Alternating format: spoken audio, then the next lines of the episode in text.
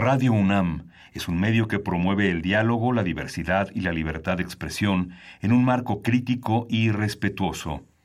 Los comentarios expresados a lo largo de su programación reflejan la opinión de quien los emite, mas no de la radiodifusora.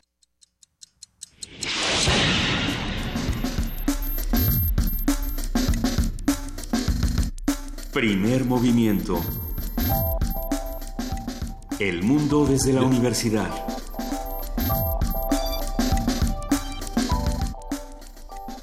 Buenos días, eh, son las 7, 7 de la mañana y es el 8 de enero, día en la que inician muchísimas cosas en, la, en el país y ya estamos en la cabina Luisa Iglesias. Buenos días, Luisa Iglesias. Hola, querido Miguel Ángel Quemain, ¿cómo estás? Buen regreso. Los extrañé mucho. Sí. ¿Qué te trajeron los Reyes Magos? Pues a mí nada. Pero no, nada. Unos spots.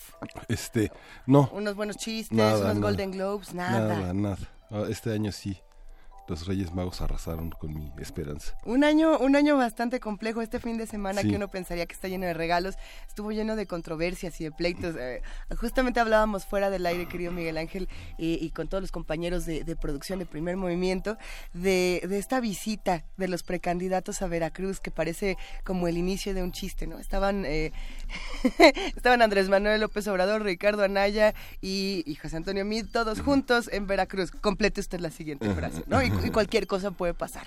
Sí, la, la, la precampaña ha arrancado con una enorme desigualdad porque este, finalmente, como decíamos desde el inicio del año, pues son luchas de lodo en la que eh, todavía las encuestas muestran la, la capacidad del de, líder de Morena de marcar una agenda en medios muy importante y encabezar las preferencias de un gran sector de tal vez de militantes, pero también de militantes de otros partidos que ven en, en, en él una, una opción importante. Hace unos momentos escuchábamos en el corte informativo Andrés Manuel López Obrador decía, a ver, eh, no nos metan en el mismo costal, no somos iguales, eh, no todos estamos en lo mismo.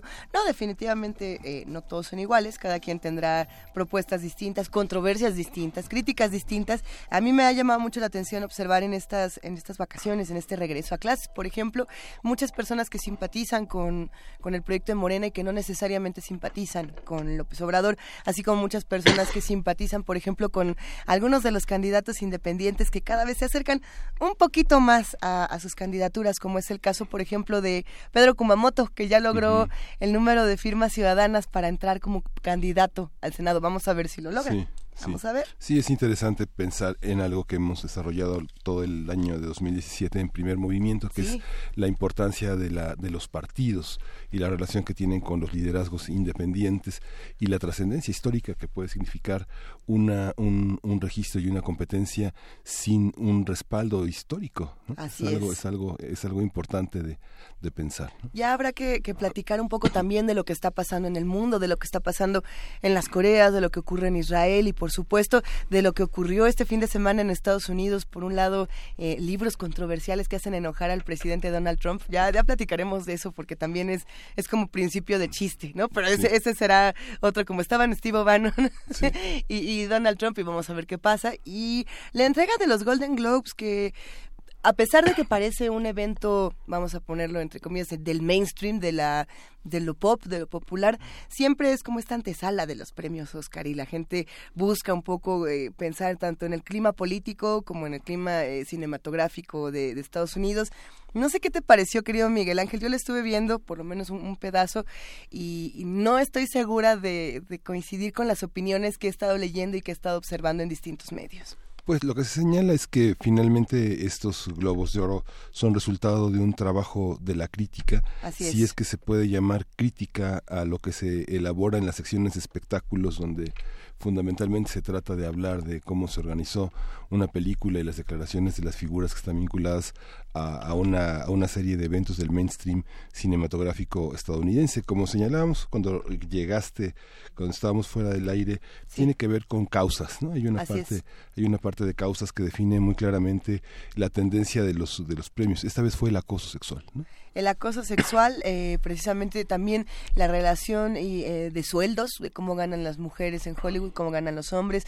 algunos comentarios interesantes. Por ahí decían, es que Natalie Portman se ganó eh, este, esta premiación cuando dijo, estos son los hombres directores nominados al Golden Globe para mejor director, ¿no? Y uno dice, bueno, eh, sí, es una buena crítica, que todos vayan vestidos de negro, es una crítica interesante. El discurso de Guillermo, de Guillermo del Toro, bueno, pues a los que nos gustan los monstruos, nos gustó que dijera que justamente estas criaturas lo han ayudado a reivindicarse y, a reconciliarse con la realidad.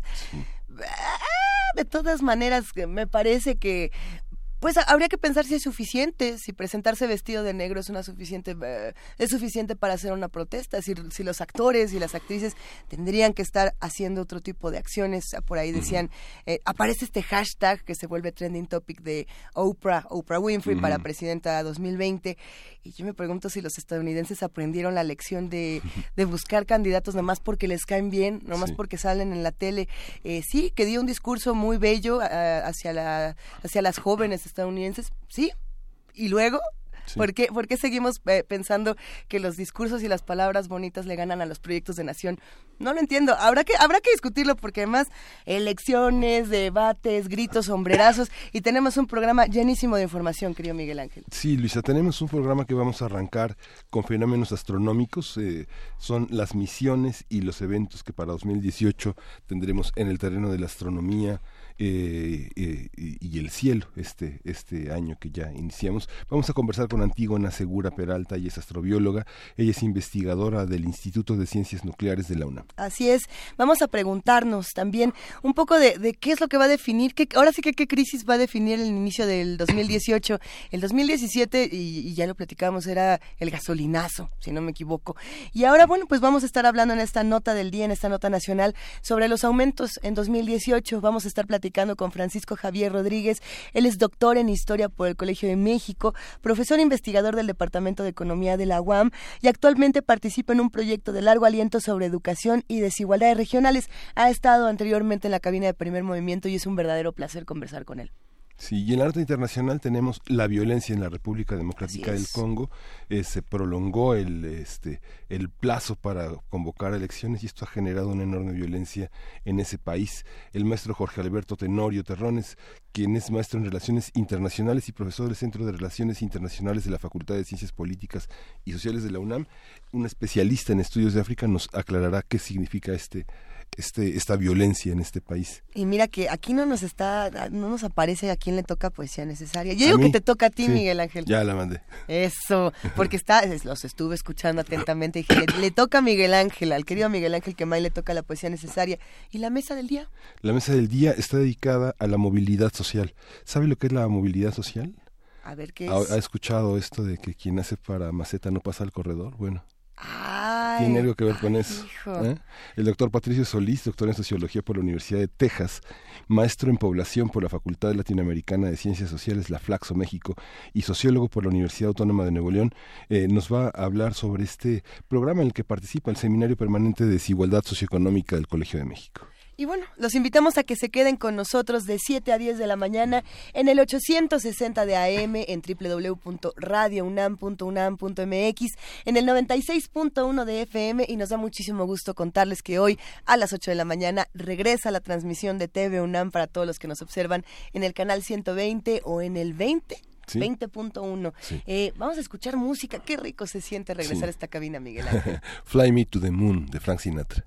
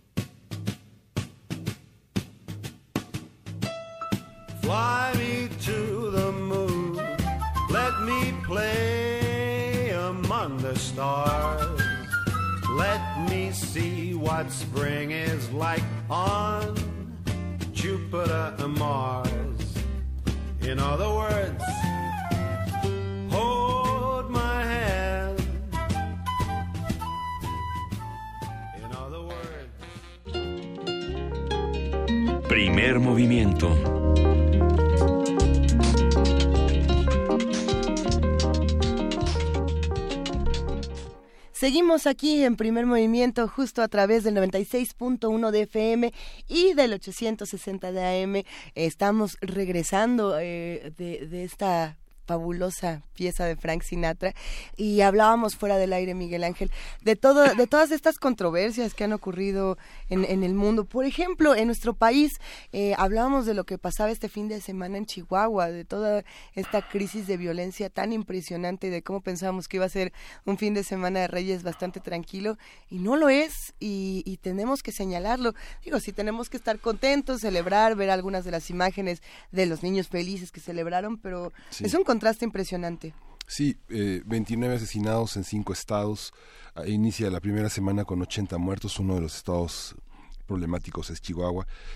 Hay que destacar que todo este saldo rojo tiene distintos matices y la violencia generalizada tiene varias aristas, pero vale la pena analizarlas y sobre todo analizar cuál va a ser la reacción de los gobiernos locales en el marco de una ley de seguridad interior y la, y la, y la actitud de los gobernadores en relación con esto, ¿no?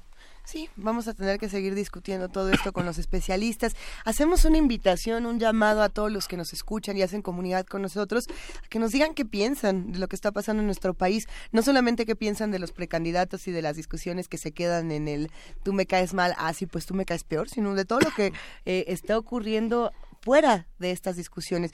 Estamos en arroba P Movimiento, en diagonal Primer Movimiento UNAM y tenemos teléfono que es 55 36 43 39.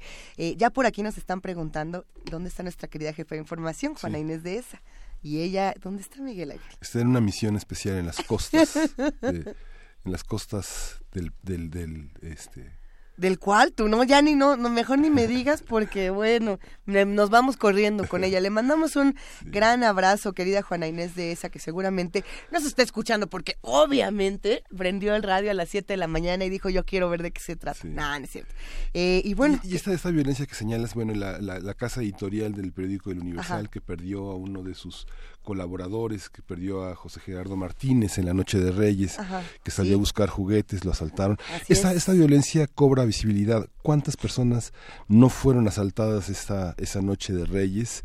Eh, ¿Cuántos ciudadanos que no tienen la posibilidad de hacerse visibles en los medios, que son una nota más, una estadística más en el aparato de justicia y que, y que bueno, hace visible pues una, una dificultad para entender esta, estas formas tan atomizadas y otras tan tan explícitas de violencia. Este este relato y, este suceso, algunos lo pudimos leer en la pluma de Héctor de Mauleón, eh, en, en, diferentes espacios estuvo hablando de esto y era lo que también comentábamos. Este es uno de los muchísimos casos que ocurrieron este fin de semana. Eh, es lamentable, es indignante y hay que preguntarnos qué estamos, qué, qué, queremos regalarle a nuestros hijos de Reyes. Que el próximo año, que el próximo 6 de enero no sé, a lo mejor busquemos que sea un país menos violento, menos convulso, más unido por parte de los ciudadanos. Por eso también estaremos platicando del tema de movilidad social, de todas estas cosas que son tan importantes. Recuerden que vamos a seguir aquí en Primer Movimiento y que a las 8 de la mañana entran nuestros queridos amigos de TV UNAM.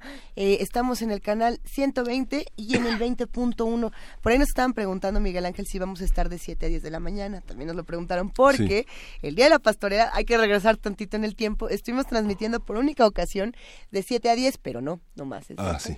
No más, es de 8 a 10. Eh, vamos a irles contando un poco más de todo lo que ocurre en el mundo. Eh, por aquí ya, ya, ya vamos a, platicar con Antígona Segura, estaremos charlando sobre todos los temas astronómicos. En un momentito más, eh, permítanos un segundo, estamos tratando de resolver algunos problemas técnicos. En un momento más, vamos para allá. Lunes de Ciencia. Este 2018 viene acompañado de destacados eventos astronómicos como las superlunas, la lluvia de estrellas, las lunas de sangre y eclipses solares. Destaca la superluna que tendrá lugar precisamente el 31 de enero y que coincidirá con un eclipse lunar que podrá verse desde América del Norte hasta el sureste asiático. En marzo ocurrirá la luna azul. Es un fenómeno poco común en el que se pueden apreciar dos lunas llenas. Este fenómeno se da cada tres años. En abril podrá observarse a las Liridas durante la medianoche. Este fenómeno es una lluvia de estrellas luminosas con una mínima duración de unos cuantos segundos y las líridas ocurren cuando la Tierra atraviesa los restos dejados del cometa Thatcher. Ah, qué maravilla. Vamos a platicar sobre lo que nos depara el cielo para el 2018, causas, particularidades y plataformas para observar. Y para ello nos acompaña la doctora Antígona Segura Peralta. Ella es astrobióloga, investigadora del Instituto de Ciencias Nucleares de la UNAM y nos da muchísimo gusto poder hablar una vez más contigo, doctora Antígona Segura Peralta. ¿Cómo estás? Muy bien, muchas gracias. ¿Qué tal? Buenos días, Luisa Miguel Ángel. Nos da un enorme gusto poder charlar esta mañana y nos preguntábamos eh, qué fenómenos van a ser los más importantes para este 2018 para los que disfrutamos tanto de observar el cielo. Pues bueno, este ya ustedes dieron una pequeña introducción acerca de algunos de los fenómenos. Les voy a comentar más o menos de qué se trata cada uno. En realidad, astronómicamente no tienen ninguna relevancia, porque bueno, son son cosas que se ven bonitas, pero que que ya los pues para los astrónomos ya no tienen ninguna relevancia. Se hacen los calendarios. De hecho, en mi Twitter, Antígona, arroba Segura, este, voy a poner algunas ligas en donde pueden consultar los calendarios tanto de eclipses lunares, solares y de eh, lluvias de estrellas. Entonces, pues sí, abrimos de hecho con una superluna. La superluna es esta, este momento en el que la luna se encuentra más cerca de la Tierra y lo que sucede es que la, la órbita de la luna no es circular. Si fuera circular alrededor de la Tierra, pues entonces siempre estaría a la misma distancia nosotros. Es eh, ovalada, le llamamos elíptica a los científicos, entonces, y además eh, se va modificando, entonces ese, ese óvalo ah, eh, no es que siempre sea exactamente igual, entonces a veces la luna está más lejos de nosotros y a veces más cerca, y justo cuando está más cerca se llama perigeo y se puede ver hasta 14%, 14 más grande de tamaño en el cielo, y por eso pues se llama superluna. No es que vayamos a ver a la tierra así este digo perdón a la luna llenando el cielo pero este se ve un poquito más grande y es algo pues muy lindo de ver. Si si se ve muy bajo en el cielo de hecho es con el momento en el que se ve más grande porque la atmósfera amplifica la, visión de la luna, ¿no? La imagen de la luna. Entonces, si la ven cuando estás eh, saliendo el 31 de enero, pues van a ver una luna hermosísima. También pues hay varios eclipses solares y eh, hay también eclipses lunares. Entonces los eclipses lunares justamente son esta luna roja, eh, cuando el eclipse es total de luna, lo que sucede es que la Tierra se interpone entre el Sol y la Luna y pues lo que sucede es que en la Luna se alcanza a ver como una especie de como una especie de eh, si, si nosotros estuviéramos en la Luna pues veríamos como el sol poniéndose, saliendo de, de todos los lugares de, la Tierra, así formando un círculo alrededor de la Tierra. Entonces, eh, ese efecto hace que, eh, que se modifique la, luz, o sea, cuando pasa la luz del sol a través de la atmósfera terrestre, acaba reflejándose en la luna y generando esta coloración roja por unos, unos instantes nada más. Entonces, esta famosa luna roja, pues no es más que un eclipse lunar que va a pasar entre el 27 y 28 de este de, julio. Ya les voy a poner la, la, liga donde pueden ver los mapas exactamente de en qué lugares se va a poder ver. De hecho, se va a poder ver en México. Y eh, hay tres eclipses eh, solares. Dos de ellos, todos ellos son parciales, es decir, el, el, sol no va a cubrir totalmente, o sea, la luna no va a ser cubierta, pero el sol no va a ser totalmente cubierto por la luna.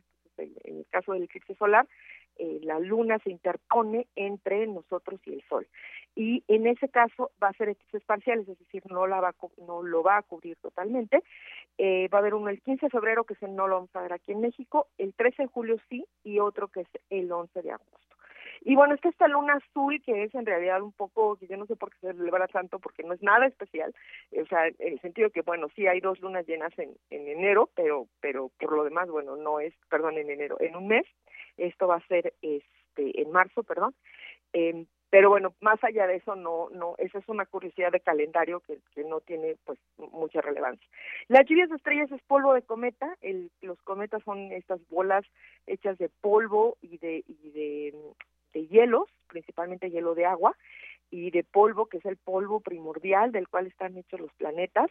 Entonces, eh, pues son objetos muy interesantes para nosotros los cometas, bueno, para los astrónomos, y resulta que, bueno, cuando el cometa se va acercando al Sol, pues entonces va dejando ahí sus pedacitos, y luego la Tierra se cruza con esos pedacitos, con ese camino que va dejando el, el cometa, y y entonces suceden las lluvias de estrellas que pues hay varias y que son digamos eso suceden anualmente pues porque justo eh, el camino se queda allí y la y la tierra pues va pasando una y otra vez. Entonces esas son las cosas que hay de eh, pues para el calendario así en términos astronómicos, pero tenemos muchas noticias sobre misiones, entonces no sé si quieren hacerme alguna pregunta específica o les o les sigo contando sobre las misiones que tenemos para Bueno, hay una hay un hay un de extremo a extremo eh, generó una enorme expectativa el, el, eclipse solar que cruzó Estados Unidos y que y, implicó un gran desarrollo de medios en, en la transmisión de la, del acontecimiento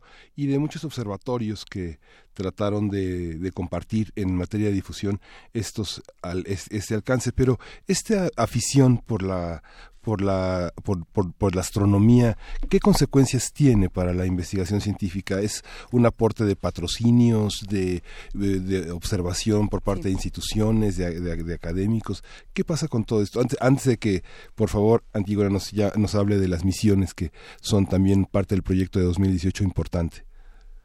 Bueno, en México no, en México no tiene una implicación directa en cuanto a patrocinios. Por ejemplo, eh, recuerdo en Alemania, en Max Planck, en Heidelberg, había un edificio que había construido completamente un, un, un edificio para investigación astronómica que había sido eh, construido por un, una persona con mucho dinero que pues le encantaba la astronomía y dijo pues yo les voy a dar aquí estos miles de euros, millones de euros, vamos a construir un edificio, ¿qué necesitan, qué quieren?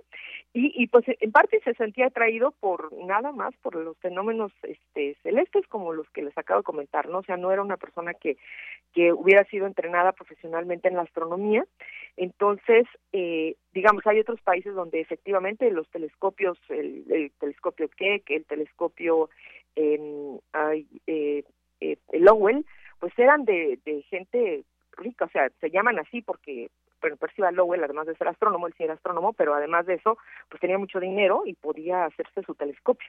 Entonces, en esos casos sí. En México, por ejemplo, bueno, sí nos, nos permite acercarnos a la gente. Tenemos cada año eh, esto que llamamos la Feria de las Estrellas, que es un evento que empieza desde el mediodía y en el que pues le platicamos a la gente lo que hacemos los astrónomos profesionales, pero pues también hay telescopios para que se asomen y vean este pues planetas como Júpiter o la Luna o normalmente lo hacemos cuando es eh, luna menguante, una cosa así, porque la luna brilla muchísimo y entonces se estorba para ver estrellas, pero a veces cuando ha nublado lo único que se puede ver es la luna, entonces hacemos como una cuestión intermedia entre que pues la luna se pueda ver un poquito, pero no nos estorbe demasiado si queremos ver otras cosas. Entonces, eh, en términos de, de dar a conocer la ciencia, por lo menos aquí en México ha sido útil, hay, hay de hecho también eh, asociaciones de, de eh, astrónomos aficionados que, que pues son muy comprometidos, de hecho ellos llevan sus telescopios todo el tiempo, entonces creo que eh, en México nos ha servido para no para conseguir dinero, pero por lo menos sí para acercar eh, la ciencia a más personas. Hay una, una parte interesante que, que también me gustaría eh, recalcar, Antígona, y es el tema de cómo acercar a los más jóvenes al tema de las estrellas, al tema de los astrónomos, cuando tenemos quienes confunden la astrología con la astronomía en nuestro país de manera tan contundente y trágica, y, y podrá ser hilarante en algunos casos, pero no, no lo es tanto, y, y pues discutir ese tema para, para justamente llegar a las misiones y no solamente a lo que el cielo nos ofrece, sino a lo que nosotros le podemos ofrecer al cielo que nos rodea. Este, pues, a ver, el eh, sí tenemos mucho trabajo que hacer desde muchos muchos puntos de vista acerca de, la de el, conocimiento de la ciencia en general, ¿no? De cuáles eh, justamente ayer estaba estaba revisando algunos discursos eh, de lo que pasó en Estados Unidos me parece algo muy claro no en donde uno de los discursos más potentes de, de, de, la gente que está con Trump es que la educación no sirve que la educación es algo snob y que pretender que todo el mundo está educado es algo ridículo ¿no?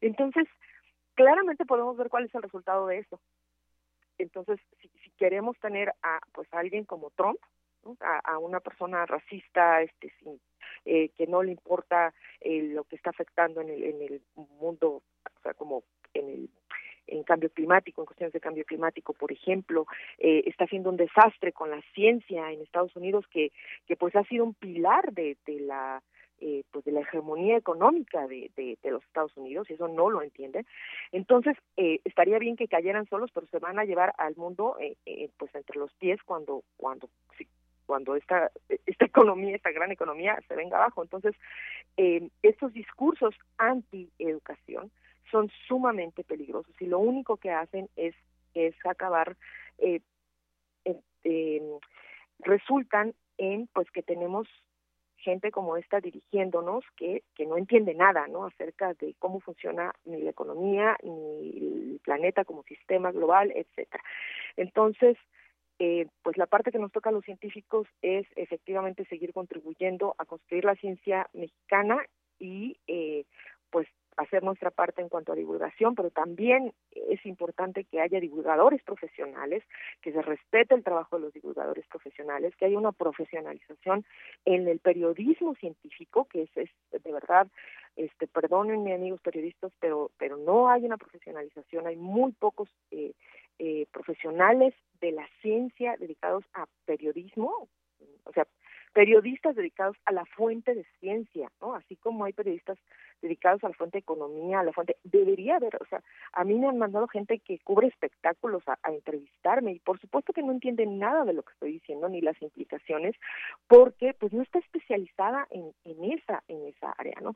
Entonces eh, hace falta la profesionalización de la comunicación de la ciencia en México y una mayor eh, participación de nosotros científicos en esto justamente. Ah, ya hay varios premios, bueno, la, este, y incluso algunas marcas comerciales han hecho premios de sustentabilidad y medio ambiente, premios de difusión al, al periodismo científico, pero bueno, todavía falta mucho por hacer. Y viene desde las universidades, donde todavía la parte de especialización en los últimos semestres no, no, no tiene esa posibilidad. Tenemos muy pocos titulados en ciencias de la comunicación y periodismo, y eso implica también que haya poca continuidad con los trabajos de, de, de posgrado en la especialización de economía, de periodismo cultural, de periodismo científico, de espectáculos, que justamente el mercado los, los condena desgraciadamente a que personas con este que, que obedecen pues a una rutina comercial se Así dediquen es. a otros temas, ¿no? Así es. Y el tema de las misiones, Antígona, ¿qué misiones tenemos para 2018 Ay, importantes, este, consistentes y que van a impactar en el desarrollo de nuestro de nuestros investigadores?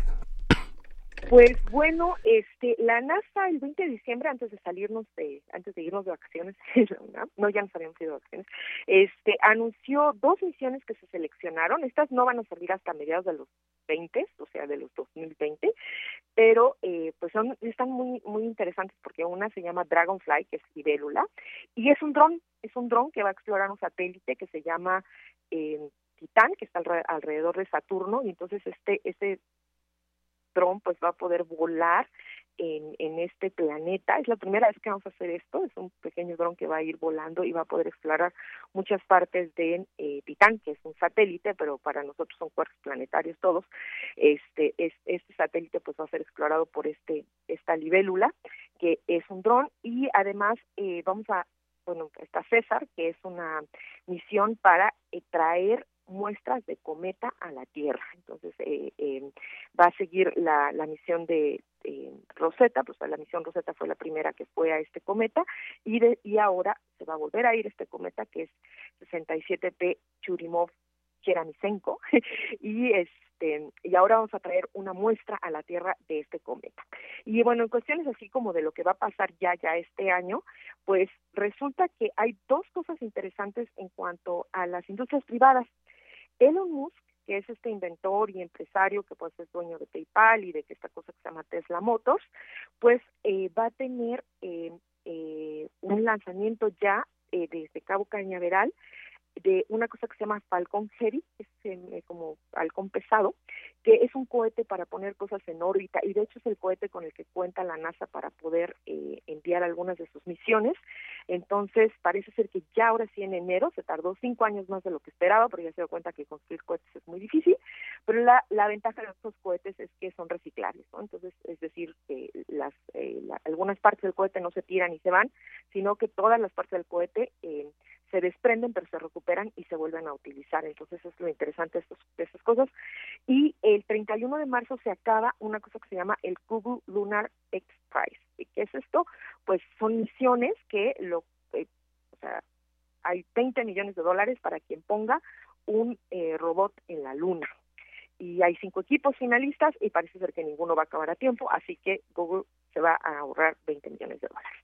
Y bueno, ya en términos de la parte científica, pues tenemos nuestro nuevo telescopio para buscar exoplanetas, es decir, planetas alrededor de otras estrellas. Ahorita ya tenemos más de 3.000 detectados y pues vamos a seguir detectando con un telescopio que se llama TESS, T-E-S-S, y que lo que va a hacer es en dos años analizar unas 200.000 estrellas para buscar exoplanetas viendo el eclipse justamente que los planetas causan sobre la estrella. Es decir, la estrella baja de brillo porque el planeta pasa frente a ella con respecto a nosotras y entonces podemos eh, ver que ahí hay, hay un exoplaneta.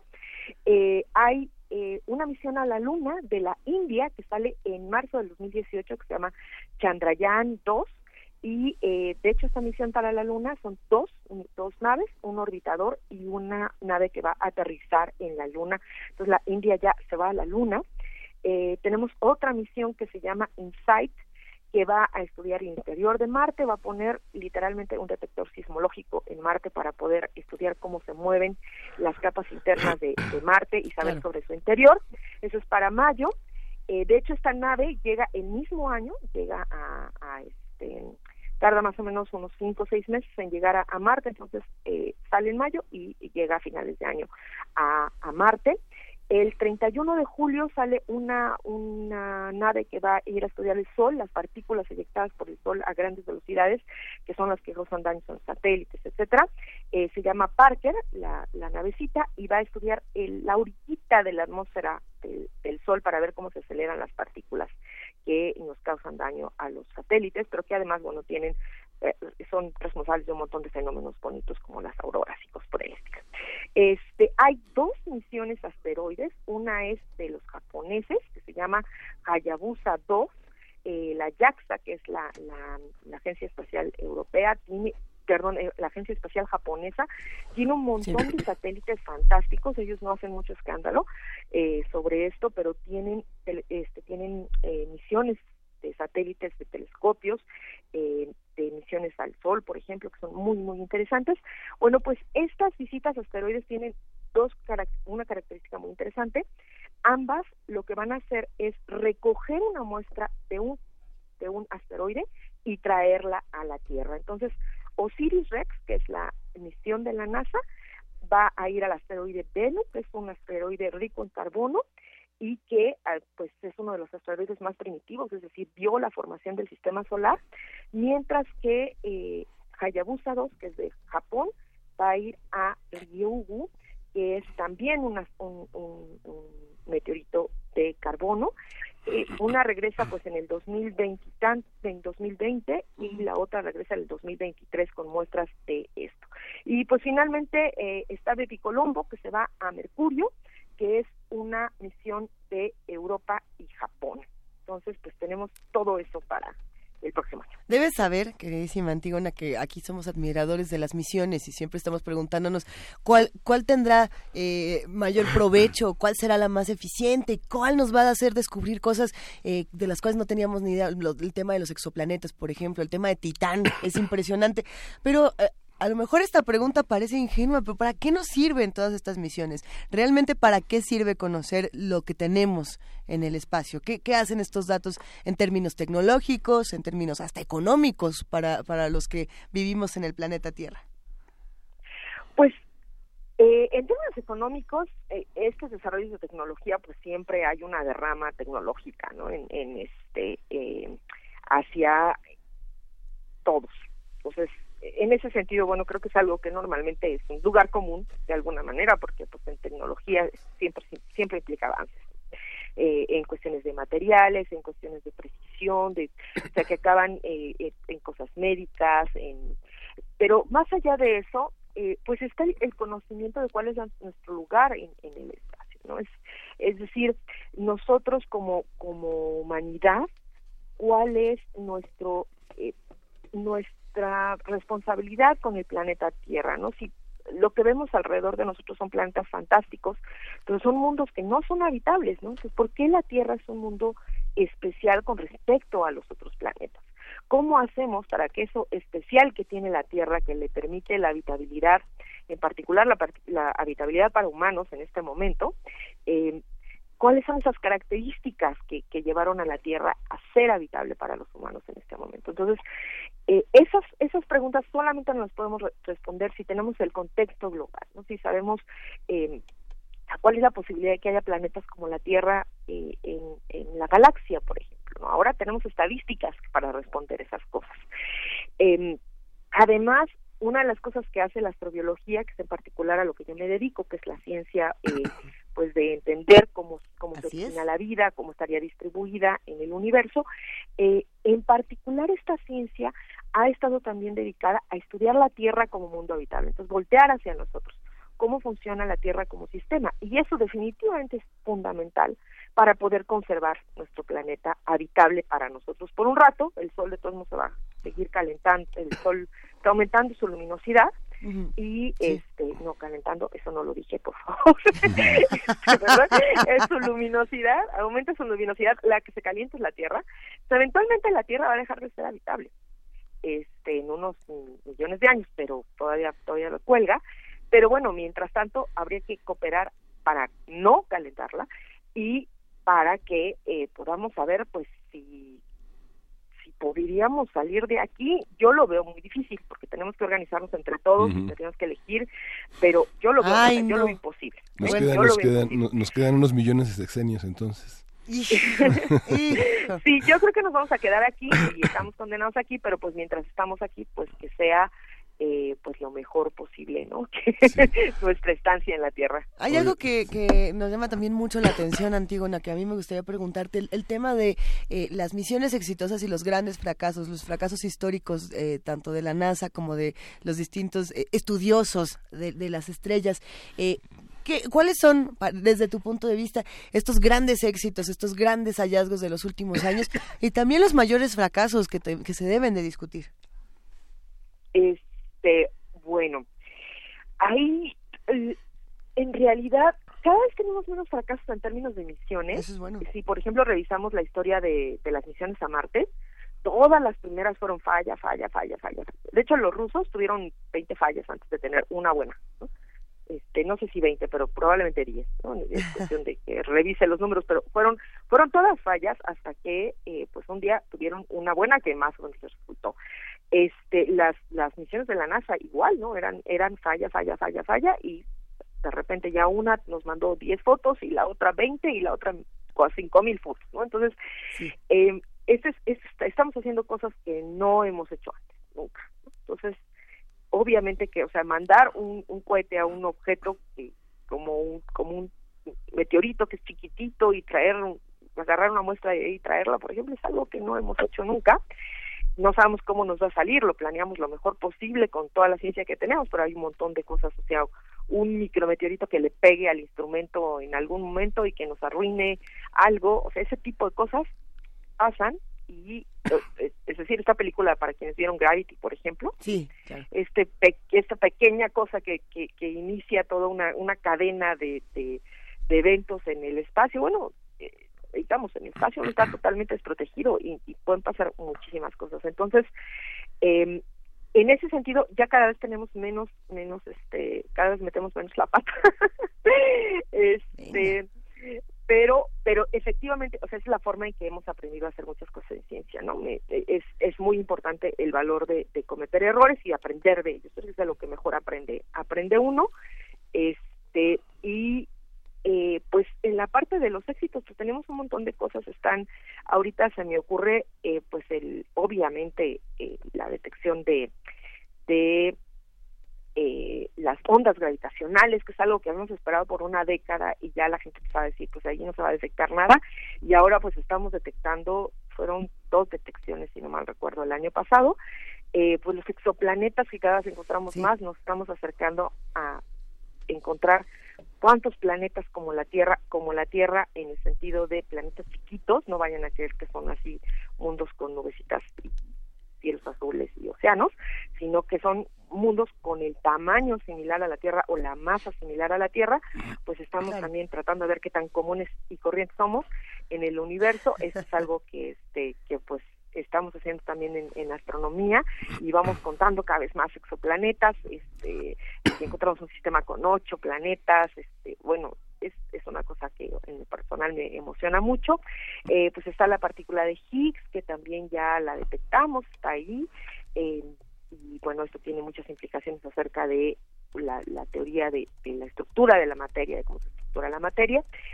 Eh, puedo pensar en esas ahorita, eh, Marte hay hay este material orgánico en Marte que pues viene de, de la depositación de, de, de, material que viene del espacio en realidad pues parece ser que hasta ahorita no hay vida en Marte y yo ya estoy pensando que no vamos a encontrar vida en Marte. No me hagas esto, no. sí, no, Antígona, no.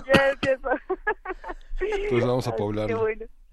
Antígona. Pues, pues, más o menos es un resumen. Fíjate que, fíjate que estaba, estaba viendo que, bueno, el, el, el próximo eh, viernes entregan los resultados de el, posgrado en la maestría en astrofísica, que es muy interesante porque justamente, bueno, inician el 29 de enero las clases, pero los proyectos son astronomía teórica, astrofísica observacional, astrofísica de campos y partículas y instrumentación astronómica. Y lo interesante es la colaboración de las entidades académicas que participan, porque, bueno, participa el Instituto de Astronomía, tanto en Baja California como en Ciudad Universitaria, el Instituto de Radioastronomía y Astrofísica y el Instituto de Ciencias Nucleares y la Facultad de Ciencias. ¿Cómo son estos proyectos? ¿Cómo, cómo se contribuye? ¿Qué, ¿Quiénes participan? ¿Qué resultados se, se visualizan después? Son maestrías de dos, casi tres años, ¿no? Bueno, las... Eh, la maestría en, en astrofísica eh, formalmente dura dos años mm. y es mejor que dure dos años porque ahora con sí. ya no te extiende la beca, entonces este ah, no, bueno. vivir sin beca eso es, digo, al menos que tengas así como decía una profesora, nos decía, bueno, pues al menos que tengan un, un tío rico que les va a dejar un herencia. O buena estrella, o buena estrella pues mejor, para los astrónomos. sí, oh, bueno. mejor terminen, mejor terminen en tiempo, entonces este son dos años de, de la maestría, después se hace, normalmente se hace un doctorado, la maestría pues es, eh, uno aprende las bases de, de, de, lo que es la astrofísica y hace un pequeño proyecto de investigación y después ya pues se lanza uno a la investigación en, cuestiones de, de, eh, ya astrofísicas para hacer el doctorado. Eh, pues la, la en astrofísica, el posgrado en astrofísica en general, lleva cuántos años, no sé, yo estudié el posgrado en astrofísica justamente en el Instituto de Astronomía hace, no quiero hacer cuentas, pero bueno, muchos, 20 años tal vez, este, entonces, casi, sí, efectivamente casi 20 años, entonces es una, es una maestría que ya lleva pues muchísimo tiempo, eh, algunas décadas, que está muy bien establecida, tenemos investigadores que pues son eh, excelentes investigadores en sus respectivas áreas, este, desde eh, cuestiones de exoplanetas. Tenemos muy poquitas personas haciendo exoplanetas aquí, básicamente la doctora Yelen Gómez, creo, y, y, no sé, alguien más por ahí que de repente entra a hacer cuestiones de exoplanetas. Eh, tenemos, bueno, gente que hace cosmología, eh, otra cosa que se llama medio interestelar, que todo lo que dejan, los desechos que dejan las estrellas en, entre justamente entre las estrellas, se dejan esos desechos en las últimas fases de la evolución estelar y entonces pues estudiar estos, este material pues nos da una idea acerca de la evolución de la galaxia. También hay gente que se dedica a estudiar galaxias, cómo se mueven las estrellas en las galaxias, qué nos dice esto de la masa que contienen, etcétera. Entonces, tenemos expertos en muchísimas áreas en cuestiones de astrofísica, pues si se animan a estudiar astrofísica, eh, pues tienen que estudiar física primero, la licenciatura, mm. y después, pues eh, los esperamos ahí en la, en la maestría en astronomía. Es una de las tantas maestrías, ahora ya hay varias, está, bueno, la del sí. INAOE, que también es, es muy antigua, la del Instituto Nacional de Astrofísica Óptica y Electrónica, que está en Puebla, en el estado de Puebla, y hay, em, hay otra en el estado de Guanajuato, otra más en Monterrey y una más en Guadalajara, si no mal recuerdo. Mm, y bueno, en, la de Ensenada es de la UNAM, ¿no? Es de, es de nosotros acá, la UNAM. Entonces, digamos que o sea, no la contamos. No, me parece que en el norte del país hay, hay otra, pero no estoy muy segura.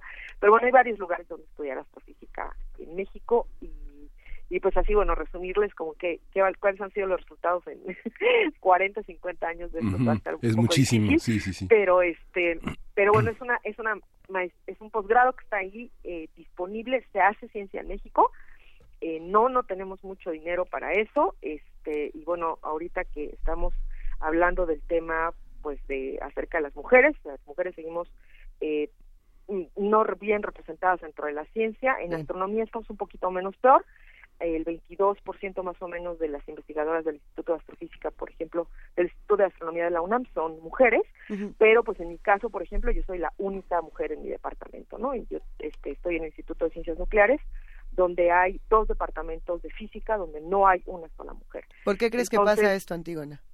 Bueno, pues hay muchísimas razones, que no son las que creo, sino las que se han demostrado, que pues, eh, bueno, primero hay una estructura social, en donde se educa a las mujeres para eh, pues para servir entonces si vamos por la juguetería entonces vemos el espacio rosa donde hay muñecas y cosas para hacer aseo y para cocinar y vemos el espacio azul donde pues la, la idea es ser creativo y matar no entonces eh, mientras que a los niños eh, se les da esa opción pues a nosotras se nos da la opción básicamente de convertirnos en pues en, servir no en brindar servicios y, y, gratis además, ¿no? Porque dijera uno, bueno, se cobran y se cobran bien, pero no es cierto.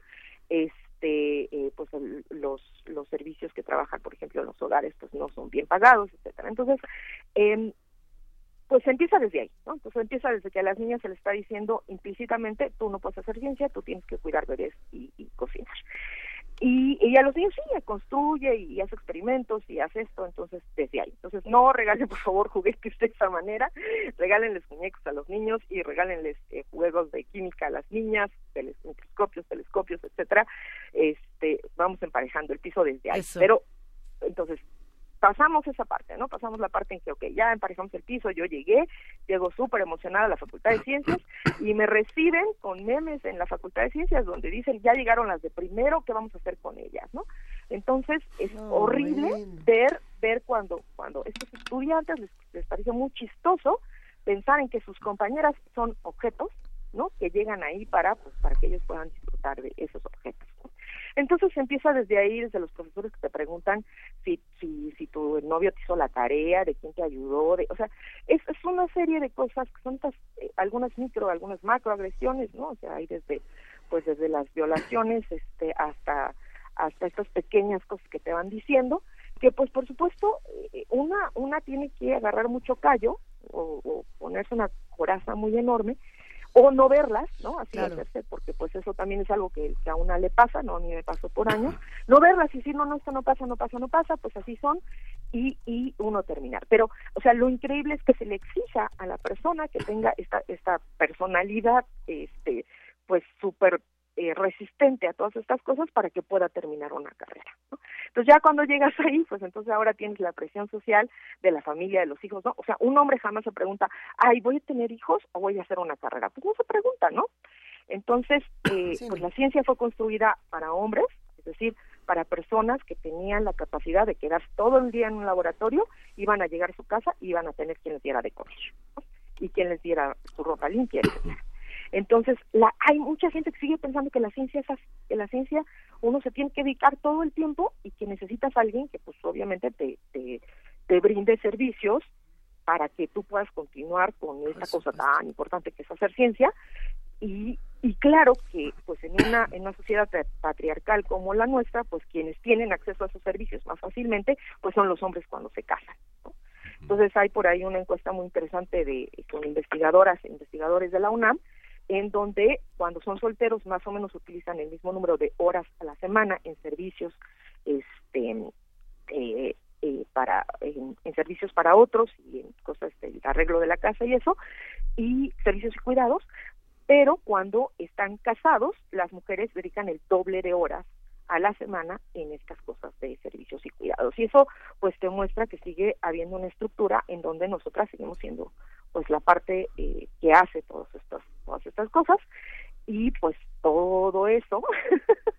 Y aparte pues nos citan menos este nosotras somos menos invitadas a congresos y luego les dices oigan y dónde están las mujeres y te dicen ay no ya ves empezar y no sé qué. O sea yo alguna vez hmm. dije bueno vamos a contratar mujeres y me dijeron no pero eso va a bajar la calidad de la investigación eso ah, me dijo un investigador con doctorado no y yo le dije bueno tú estás diciendo que las mujeres no tenemos no no o sea estoy hablando de, de contratar mujeres investigadoras mujeres que hacen ciencia y, dijo no no yo o sea no le cabía en la cabeza que que, o sea, los hombres se han creado una estructura para favorecerse ellos y cuando dices vamos a, emparejar el piso, entonces te salen con unas cosas increíbles.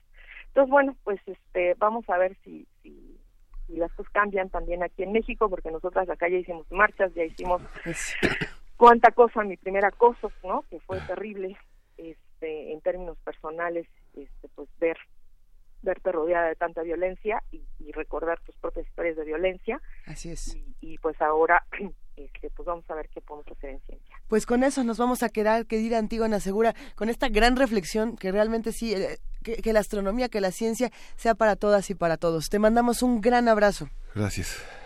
Saludos, hasta luego. Qué maravilla, la encuentran como arroba Antígona Segura. Ella es nada más y nada menos que astrobióloga, investigadora del Instituto de Ciencias Nucleares de la UNAM. Y, ándele, nos ha dejado boquiabiertos. Vamos a una pausa y regresamos. Primer movimiento. Hacemos comunidad.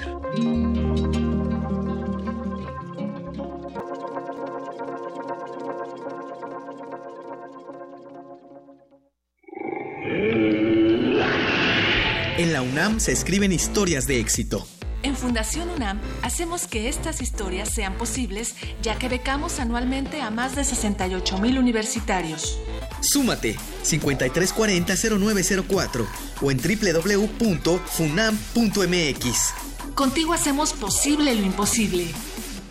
Él es Ricardo Anaya. Quiere ser candidato a presidente de México. Ha enfrentado al PRI como pocos. Ese PRI corrupto que le ha fallado a México se tiene que ir. Defendió a México en Estados Unidos. Es insulting and unacceptable. Y también en Canadá. La plus competitive de todo el mundo. Siempre tiene presentes a sus hijos y a su esposa. Para él, las familias mexicanas son lo más importante. Escribamos juntos una nueva historia. Ricardo Anaya, precandidato a presidente de México. PAN. Mensaje dirigido a militantes del PAN. Tú, que cuando ves las noticias del gobierno actual piensas, ¿estaríamos mejor? Con ya sabes quién. Que cuando contaste los muertos de su guerra absurda pensaste, estaríamos mejor con ya sabes quién. A ti que eres empresario y hace 12 años te espantaron y hoy piensas, estaríamos mejor con ya sabes quién. A todos ustedes les tenemos una gran noticia. Sí, estaremos mejor y ya sabemos con quién. Morena, la esperanza de México. Juntos haremos historia. En 20 años los servicios han empeorado. Antes la seguridad nunca fue un problema. El gobierno no le ha invertido al transporte público. En los últimos seis meses, cuatro asaltos al puesto. Se os ve cómo están las calles. El tráfico ha empeorado horrible. En los últimos 20 años, todo cambió. Yo siento lo mismo que tú. Ya basta. Es hora de que esta ciudad grande se convierta en una gran ciudad. Soy Miquel Arriola y si ustedes quieren, yo puedo. Si nosotros queremos, Miquel puede. Mensaje dirigido a los integrantes de la Convención de Delegados del PRI. Dejar huella en cada aula de la UNAM es un deber de un verdadero Puma.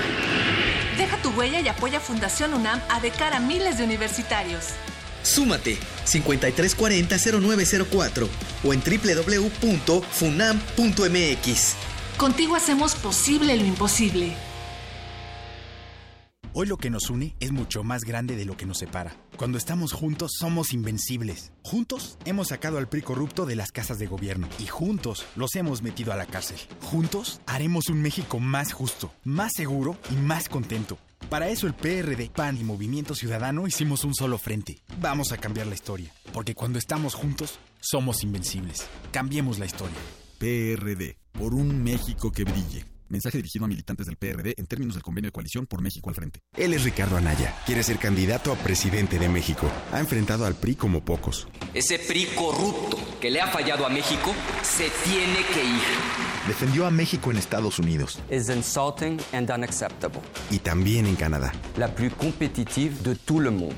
Siempre tiene presentes a sus hijos y a su esposa. Para él, las familias mexicanas son lo más importante. Escribamos juntos una nueva historia. Ricardo Anaya, precandidato a presidente de México. PAN. Mensaje dirigido a militantes del PAN. Durante años hemos trabajado en proteger el medio ambiente y lograr nuestras propuestas. Entendimos que protegiendo solo el medio ambiente, la otra mitad, la de tus necesidades básicas como tu economía y seguridad, requieren de mayor atención y mejores resultados. Soy José Antonio Mid, precandidato del Partido Verde a la presidencia. Soy un ciudadano sin militancia política y un servidor público con experiencia. Militantes verdes, apóyenme la votación interna y cuidemos juntos el ambiente entero de nuestro país. Partido Verde, dirigido a los tres tipos de afiliados del Partido Verde Ecologista de México e integrantes de su Consejo Político Nacional. Una orquesta en la cocina. Cuarteto de cuerdas en el auto. Y un violonchelo solista sentado en el sillón favorito de la sala. Orquesta Filarmónica de la UNAM. Desde la sala Nezahualcóyotl. Escucha los conciertos los domingos al mediodía. Desde la comodidad de tu casa. 96.1 FM. Radio UNAM.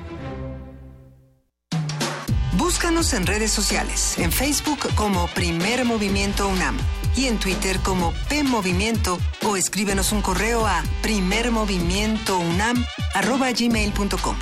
Hagamos comunidad. Ya son las 8 de la mañana, casi con 5 minutos, querido Miguel Ángel Quemain. Buenos Hola, días Lisa, otra buenos vez. días. Buenos días, feliz año a todos nuestros radioescuchas y TV escuchas de TV UNAM. Eh, ya Es nos están viendo en primera- TV UNAM. Primera emisión de 2018. Ya los extrañábamos, ¿nos extrañaban? Yo creo que, bueno, no sé, no sé si nos extrañaban tanto como nosotros a ellos, no lo sé. Sí, es re- realmente el espacio de TV UNAM, ahora que he tenido la oportunidad de revisar todos los, no, no es el podcast, ¿cómo se le llama? La- las grabaciones, lo que se ve en YouTube, qué divertido, bueno, Sí. qué, qué maravilla eh, poder hacer este, este tipo de enlaces. Un gran abrazo a toda la familia de TV UNAM y por supuesto a todos los guerreros épicos, familia de Radio UNAM, que, que hace rato no están para saberlo ni nosotros para contarles, pero resolvieron, conectaron, desconectaron cables, subieron, bajaron, todo para que pudiéramos tener esta maravillosa entrevista con la doctora Antigona Segura que nos dejó... eh, con muchas dudas, con, con, con muchos reclamos, con muchas denuncias para la comunidad científica y para todos los que tenemos una responsabilidad con ella. Sí, duda. tuvimos en la, en la primera hora de primer movimiento una, un recorrido sobre los principales acontecimientos que eh, se van a suscitar en, la, en, en el cielo, las lluvias Así de es. estrella, los eclipses, y que son eventos significativos para los aficionados a la astronomía, para, la, para las personas que aprovechan hacer un turismo astronómico y que se sientan en las noches eh, con sus telescopios a observar el cielo, pero también en materia de misiones que vinculan a México con una visión eh, internacional en la parte académica y también los programas, como decía este Antígona, de hace poco más, po- casi 50 años en el territorio de los posgrados en astrofísica, en astronomía, que hacen de nuestra casa de estudios uno de los espacios más importantes en Latinoamérica para la observación del cielo. Y bueno, hablando de, de- del cielo, Y- de, la, de las investigaciones interestelares, me encantó como la doctora Antigona Segura decía, a ver, para los que se están preguntando si hay vida en Marte o no, probablemente no hay. Y bueno, a, a muchos se les rompe el corazón. Y más en un día como hoy, en un 8 de enero, que hay que recordar, es el cumpleaños de David Bowie, el hombre del espacio, el que generaba esta pregunta una y otra vez, ¿hay vida en Marte? Y no solamente eso, eh, él, él conocido como el Starman, como, como uno de los grandes camaleones, cocodrilos, eh, hombres extraños del rock, del glam, eh, que justamente nos acercó a tantas preguntas, a, a tantas preguntas, a tantas, eh, a tantas emociones distintas en la música. Yo creo que hay que Sí. recordarlo todo. Es uno de los artistas fundamentales del siglo XXI, uno de los más excéntricos. Aportaciones al teatro, a la danza, al cine, a la literatura. Es un hombre, verdaderamente un hombre del renacimiento al final de los tiempos del siglo XX. ¿no? Lo, lo celebramos esta mañana. claro. Hay que celebrarlo en primer movimiento y por eso ahora sí que va- vamos a gritar todos juntos, soy un cocodrilo, soy un mamá papa que ahí viene por ti. Y esto es nada más y nada menos que Moonish Daydream con David Bowie. I'm an alligator.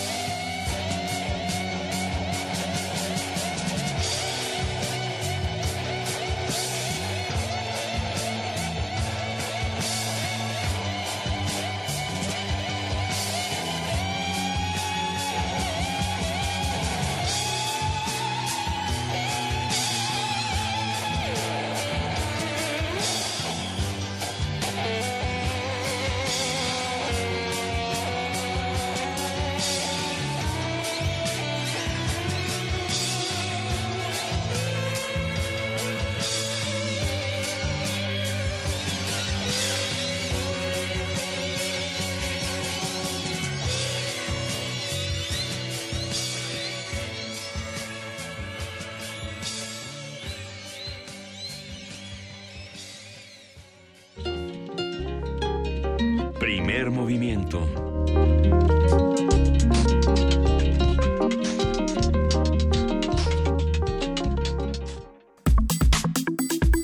Nota Nacional.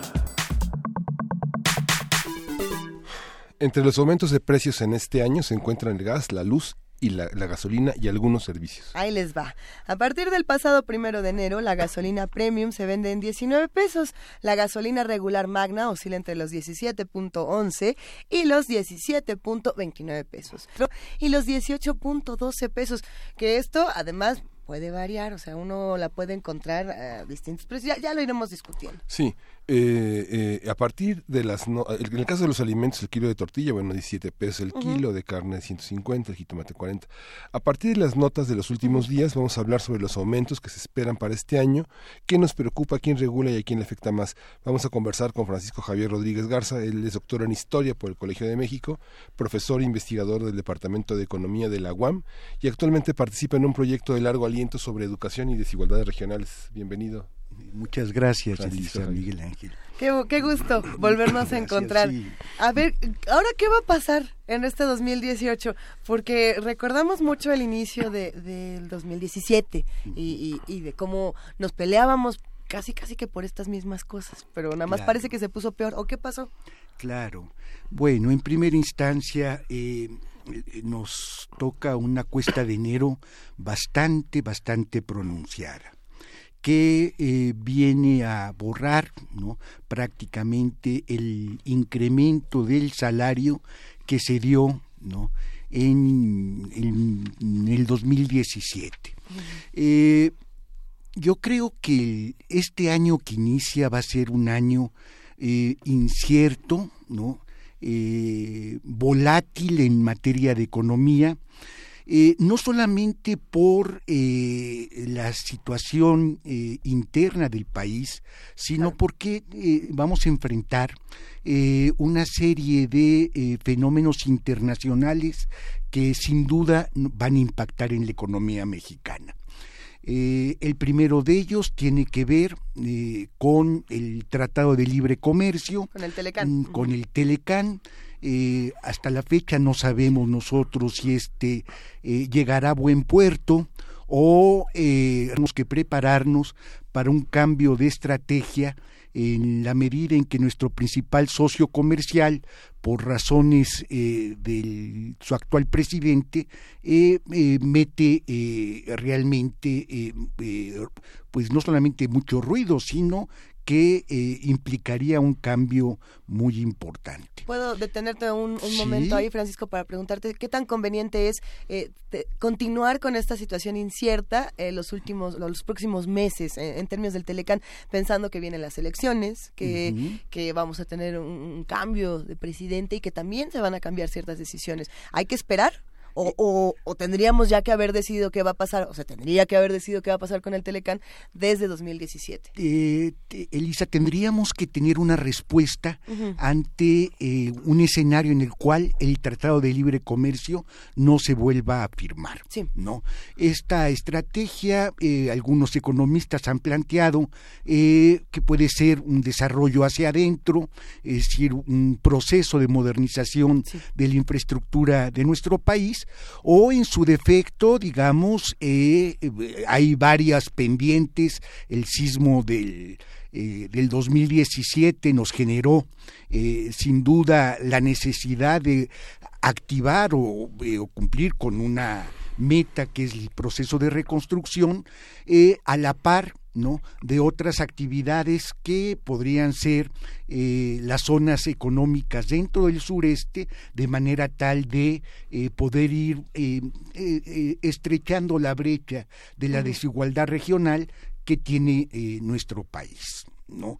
E, ese es un elemento. Sin embargo, ¿no? El otro elemento que hay que contemplar es la reforma fiscal en los Estados Unidos, que sin duda también va a repercutir. ¿Hasta dónde va a repercutir dicha reforma? No lo sabemos todavía.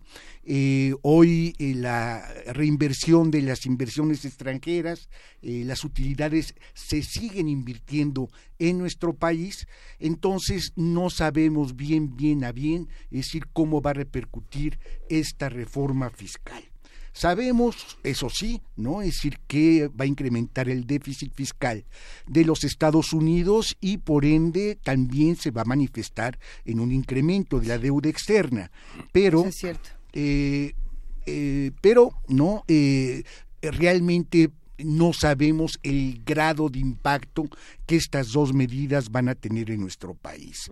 Ahora, lo que tú dices es muy cierto, es decir, no podemos nosotros en este año separar la economía de la política. es el problema, sí. Un año eh, icónico en términos históricos, 1928, 1938, 1958, 1968, 1988, entonces este año los ocho son años eh, que eh, históricamente en nuestro país algo nos han legado, a veces de manera trágica, es decir, a veces de manera eh, eh, positiva como sociedad.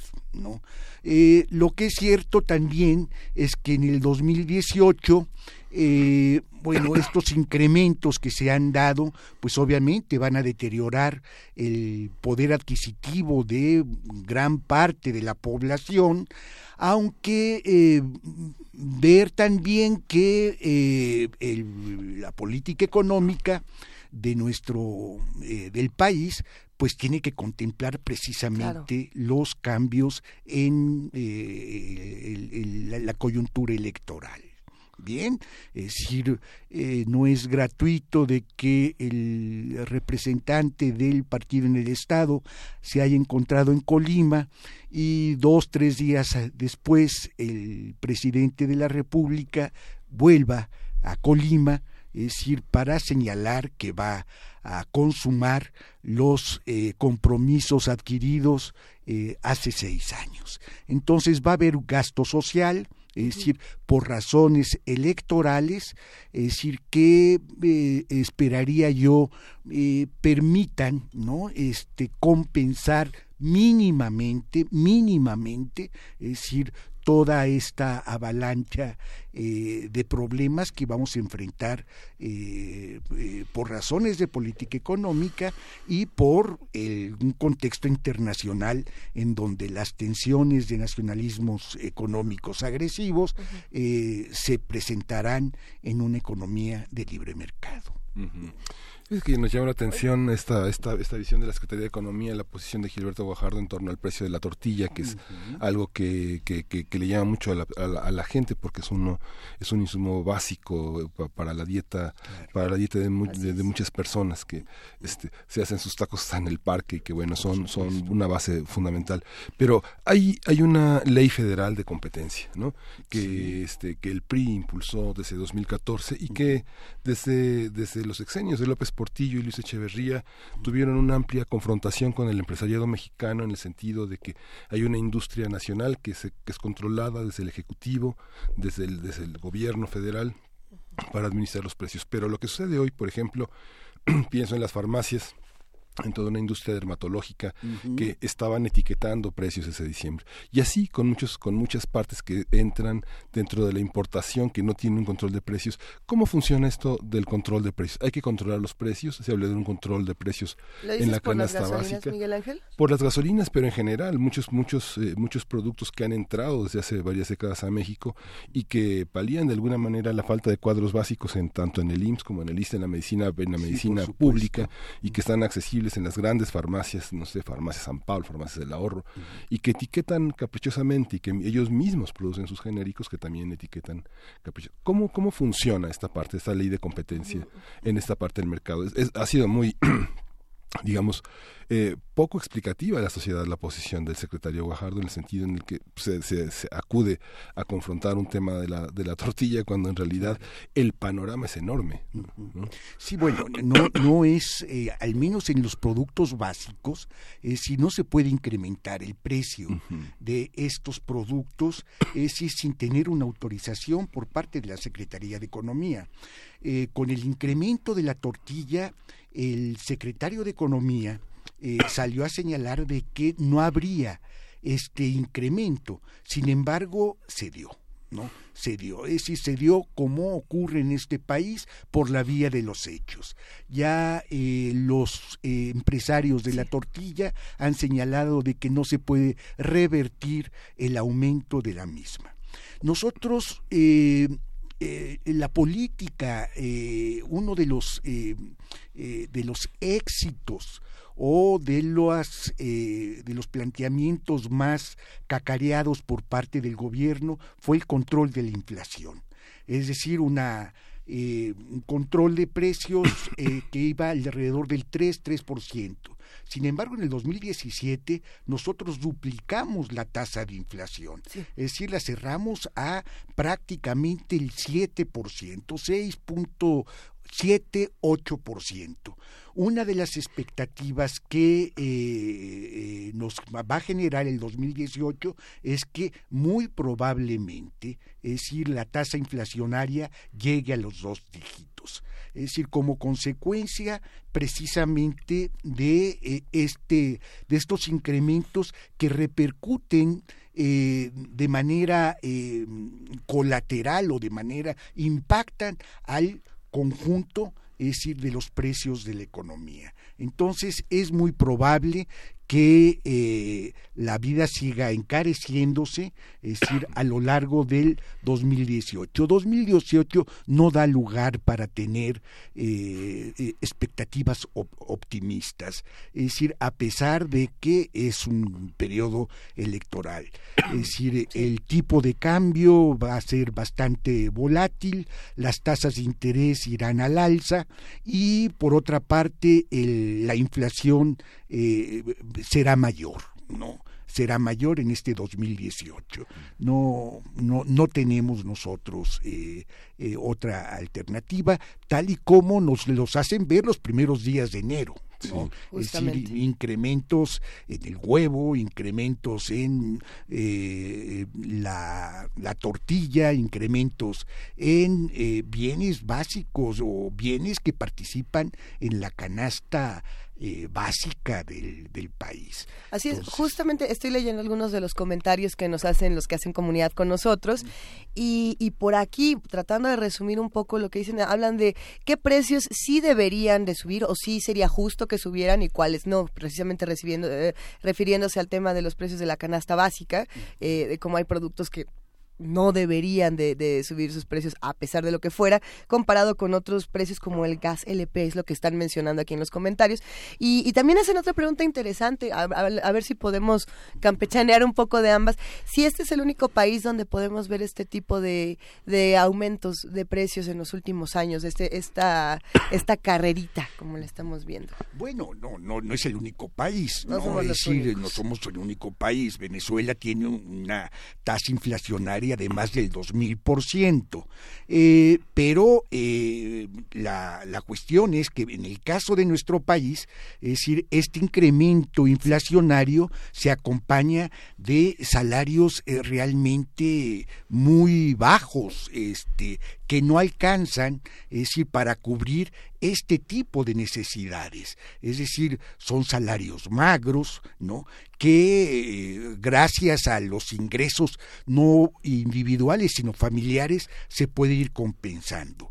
Eh, yo eh, plantearía, bueno, en lugar de subsidiar a los grandes empresarios, es decir, ¿por qué no podemos nosotros subsidiar la canasta básica de la población? ¿No? Eh, subsidiamos durante mucho tiempo la gasolina. La gasolina es un, eh, eh, es un producto, ¿no? Que a fin de cuentas tiene, ¿no? repercusiones inflacionarias con otras, con otros productos, ¿no? De la canasta básica el caso del huevo, el caso del jitomate, todo, bueno, necesita ser transportado y si incrementamos nosotros la gasolina, pues obviamente los mecanismos de distribución tienden a encarecerse. Y los mecanismos locales, por ejemplo, vimos en Xochimilco con el terremoto. Como mucha de la gente San Gregorio perdió sus eh, todas sus hortalizas y vimos ahora en Milpa Alta con la con la helada la pérdida de las cosechas de nopal toda esta parte es lo que es a lo que se Por supuesto, sí, ¿no? Es decir, los, los productos agrícolas. Hay un elemento que no hemos tocado tampoco en términos económicos, que es la violencia organizada y desorganizada. Sin duda, sí, sin duda repercute, ¿no? El hecho de que eh, ciertas amplias zonas del país estén en manos de la violencia este, organizada ¿no? Entonces esto obviamente repercute no solamente en las posibilidades de crecimiento, sino en las posibilidades de eh, fortalecer un mercado interno ya muy menguado como consecuencia de 30 años que llevamos nosotros de una política neoliberal. Entonces habrá que contemplar también este, este, este flagelo. Pero entonces, ¿qué tendrían que estar haciendo los que regulan? Bueno, de entrada, ¿quién está regulando todo este asunto? ¿Y cómo tendrían que ser, por ejemplo, las políticas públicas? ¿Qué respuesta tendríamos que estar viendo para este momento? Porque es 8 de enero y la cosa ya está bastante enredada. se tendría que legalizar el consumo del aguacate de legalizar el consumo del aguacate o, del, espárrago, ¿no? ¿Qué, ¿Qué, opinas, querido Francisco? Bueno, Lisa, mira, el, el, hay una responsabilidad de Economía de controlar los precios, no lo está realizando. ¿No? Es decir, viene en efecto un incremento inflacionario eh, en donde te ponen eh, el, precio de lista del, del, huevo, por señalar algo, ¿no? En 18 pesos y sin embargo tú lo encuentras en las tiendas en 24, 28 pesos, ¿no? Es decir, cambian. Entonces hay, sí, ¿no? Una falta de regulación por parte de las dependencias encargadas de controlar los precios. Eh, es cierto, es decir, eh, otros precios se rigen por fluctuaciones eh, internacionales, pero siempre ha sido así, el caso de la gasolina. Es decir, tal y como planteaba mí, usted es el responsable de los gasolinazos y dice, bueno, es que esto responde a fluctuaciones internacionales. No es tan así, ¿no? No es tan así es decir, durante mucho tiempo, eh, particularmente recuerdo yo el desarrollo estabilizador, eh, el precio de la gasolina se mantuvo prácticamente a la par. Yo todavía recuerdo 50 pesos la gasolina azul, 60, 50 centavos, perdón, y 60 pesos, digamos, la gasolina que hoy ya denominaríamos premium. Eh, ahora no está ocurriendo esta situación y lo que a fin de cuentas nosotros tenemos que contemplar es que no va acompañado con un incremento en el nivel de bienestar de nuestra población es decir, 40 y, más de 40, 50 millones eh, de mexicanos viven en una situación de pobreza, ¿no? Pobreza alimentaria, pobreza de patrimonial, pobreza de, eh, eh, de capacidades y que realmente no tienen, digamos, una respuesta este, hacia esta espiral inflacionaria. Eh, lo que ocurrió eh, recientemente en el Estado de México, eh, las, la, el robo masivo, ¿no? Pues manifiesta también un cierto malestar hacia estos incrementos de precios. Entonces comenzamos mal el 2018. En muchos países, por ejemplo, no sé, en, la República Checa se señalaba que eh, otra cosa hubiera sido si hubieran si no hubiera el, gobierno en los años 70 eh, conservado el precio de la carne. Lo vimos hace unos días en Irán el, estallido que fue la gota que colmó el vaso el, aumento del huevo. Usted digamos como como como historiador también como encargado de un programa de desigualdad regional considera que esto, estos sí son motores de estallido social, sí son este, fuertes. Eh, pensábamos, por ejemplo, pienso en las intervenciones de Alfredo Ávila en el que él hablaba pues del conflicto de intereses, que no era una materia legislativa en el siglo XIX y que muchos gobernantes ni siquiera recibían un sueldo porque estaban vinculados con sus propias empresas al gobierno del país. Hoy este parte de la ley de este parte de esta ley que tiene que ver con el control de precios eh, muestra que muchas empresas en el mercado mexicano pueden hundirse a capricho de un gobierno que elimina ciertos mecanismos de competencia en el mercado. Eso es lo que se han quejado empresarios incómodos claro. para el régimen eh, prista en, el momento del López Portillismo, del Echeverrismo. este, ¿Considera que sería un estallido social lo que provocaría un aumento de precios eh, irrestricto, una inflación de este tipo? Bueno, no podemos nosotros descartar la posibilidad de estallidos sociales como consecuencia del incremento, digamos, de los precios de la canasta básica. No olvidemos nosotros que la Revolución Francesa, es decir, se activa a partir de eh, un incremento de la carestía del pan, ¿no? Eh, la, vieja, este, eh, se le da a esta eh, a María Antonieta, es decir, no tienen pan que coman pastel, ¿no? Se, se, se, plantea con esa lógica. Este, yo creo que, bueno, México es un país muy aguantador, pero también es un país, este, como decía Pablo Neruda, espinudo, ¿no? Es decir, es florido, pero también es espinudo. Entonces, eh, yo eh, no descartaría la posibilidad de un estallido social como consecuencia de la Eh, esto ha venido ocurriendo, digamos, en otros espacios, tal y como tú lo señalas, Miguel Ángel, es decir, que eh, tendríamos nosotros que contemplar. Eh, en materia de empresariado, sin duda, ¿no? Es decir, este es un país que ha privilegiado ¿no? a un, empresariado comprometido con el exterior, un empresariado eh, que es beneficiado por el mismo Estado, ¿no? generando un sistema de privilegios también desigual dentro de lo que es el capital en el país. Entonces, ese eh, empresariado hoy comienza a manifestarse eh, en contra de esta política de privilegios que viene acompañando al gobierno desde hace 30 años. Por aquí nos están preguntando si hay alguna posible mejoría, alguna alguna atisbo de esperanza por ahí antes de que de que las cosas estallen tan pronto eh, en, enero de 2018. Bueno, eh, ¿hay algo de lo que nos podamos agarrar para decir no está tan peor? Eh, mire, los economistas por lo general eh, debemos ser optimistas, ¿no? Es decir, nos equivocamos casi siempre. ¿no? Es decir, de cuatro, un, de dos economistas tienen cuatro opiniones. Y es una profesión, digamos, que debe tomar decisiones, ¿no?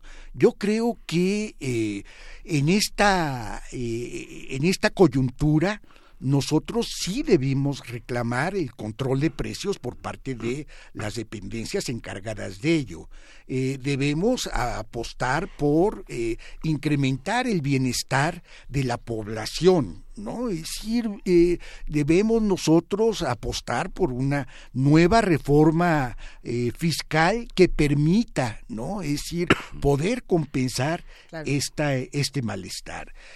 por desgracia, bueno, todavía no comienzan las campañas, pero no está es decir, el problema de la economía no está todavía, eh, que no sean ideas generales, en, la mesa de discusión de las eh, eh, distintas agrupaciones políticas hay que esperar, digamos, un cambio de, ruta porque este no es el país maravilloso, bonito, lindo, es decir, que algunos de los candidatos quieren observar. ¿No? Eh, habrá que sumar otros elementos como pues el problema de la corrupción, ¿no? Es decir, la, la, política no puede ser forma de enriquecimiento ilícito eh, en, el país, esto también enoja, ¿no? a la población en su conjunto. Entonces esperamos nosotros un, eh, un, cambio en la medida en que pues la estrategia de crecimiento que se dio a partir de los años 80 pues no se ha traducido en un incremento en el bienestar de la población. Más bien ha generado profundas desigualdades que hoy se manifiestan incluso en el campo de la alimentación eh, de nuestra población. Ay, Qué tema, y se han quedado muchas preguntas tanto en redes sociales como en, esta mesa que iremos respondiendo a lo largo de este año, querido Francisco Javier Rodríguez. Hablamos pronto, si te parece bien, para seguir peleando un poco sobre estos temas. Con el mayor de los gustos, Elisa, muchas gracias. Un verdadero placer. Seguimos aquí en Primer Movimiento, no se vayan. Y nos vamos a ir con música. Nos vamos con música, querido Miguel Ángel. Vamos a escuchar Peso sobre Peso de Chava Ay, Bartola, ¿no te digo? ¿Eh?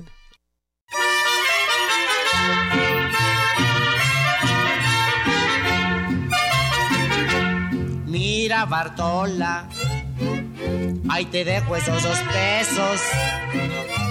Paga la renta, el teléfono y la luz, ¿no?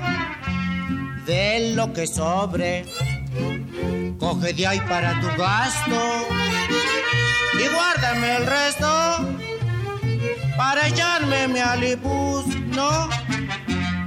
El dinero que yo gano toditito te lo doy. Te doy peso sobre peso, siempre hasta llegar a dos. Tú no aprecias mis centavos y los gastas, queda horror. Yo por eso no soy rico, por ser despilfarrador. Mira, Bartola Bartola, no, Mira, Bartola, ahí te dejo esos dos pesos. Y paga la renta, el teléfono y la luz, que no, de lo que sobre, coge de ahí para tu gasto. Guárdame el resto para echarme mi aliento si te alcanza para la criada, pues le pagas de un jalón. Tienes peso sobre peso, aunque no pasen de dos. Guárdate algo pa' mañana, que hay que ser conservador. Ya verás cómo te ahorras pa' un abrigo de bisón. Mira, Bartola.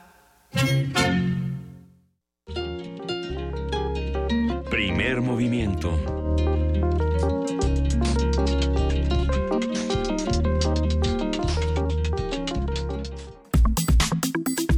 Nota Internacional. De acuerdo con un informe de la Federación Internacional de Derechos Humanos, el actual régimen del presidente de la República Democrática del Congo, Joseph Kibila, en el poder desde 2001, orquestó masacres en el 2017 para justificar un nuevo aplazamiento en las elecciones presidenciales. La peor matanza habría sucedido en el mes de abril en la localidad de Sing y se tiene registro de otras en Camonia entre marzo y julio del año pasado.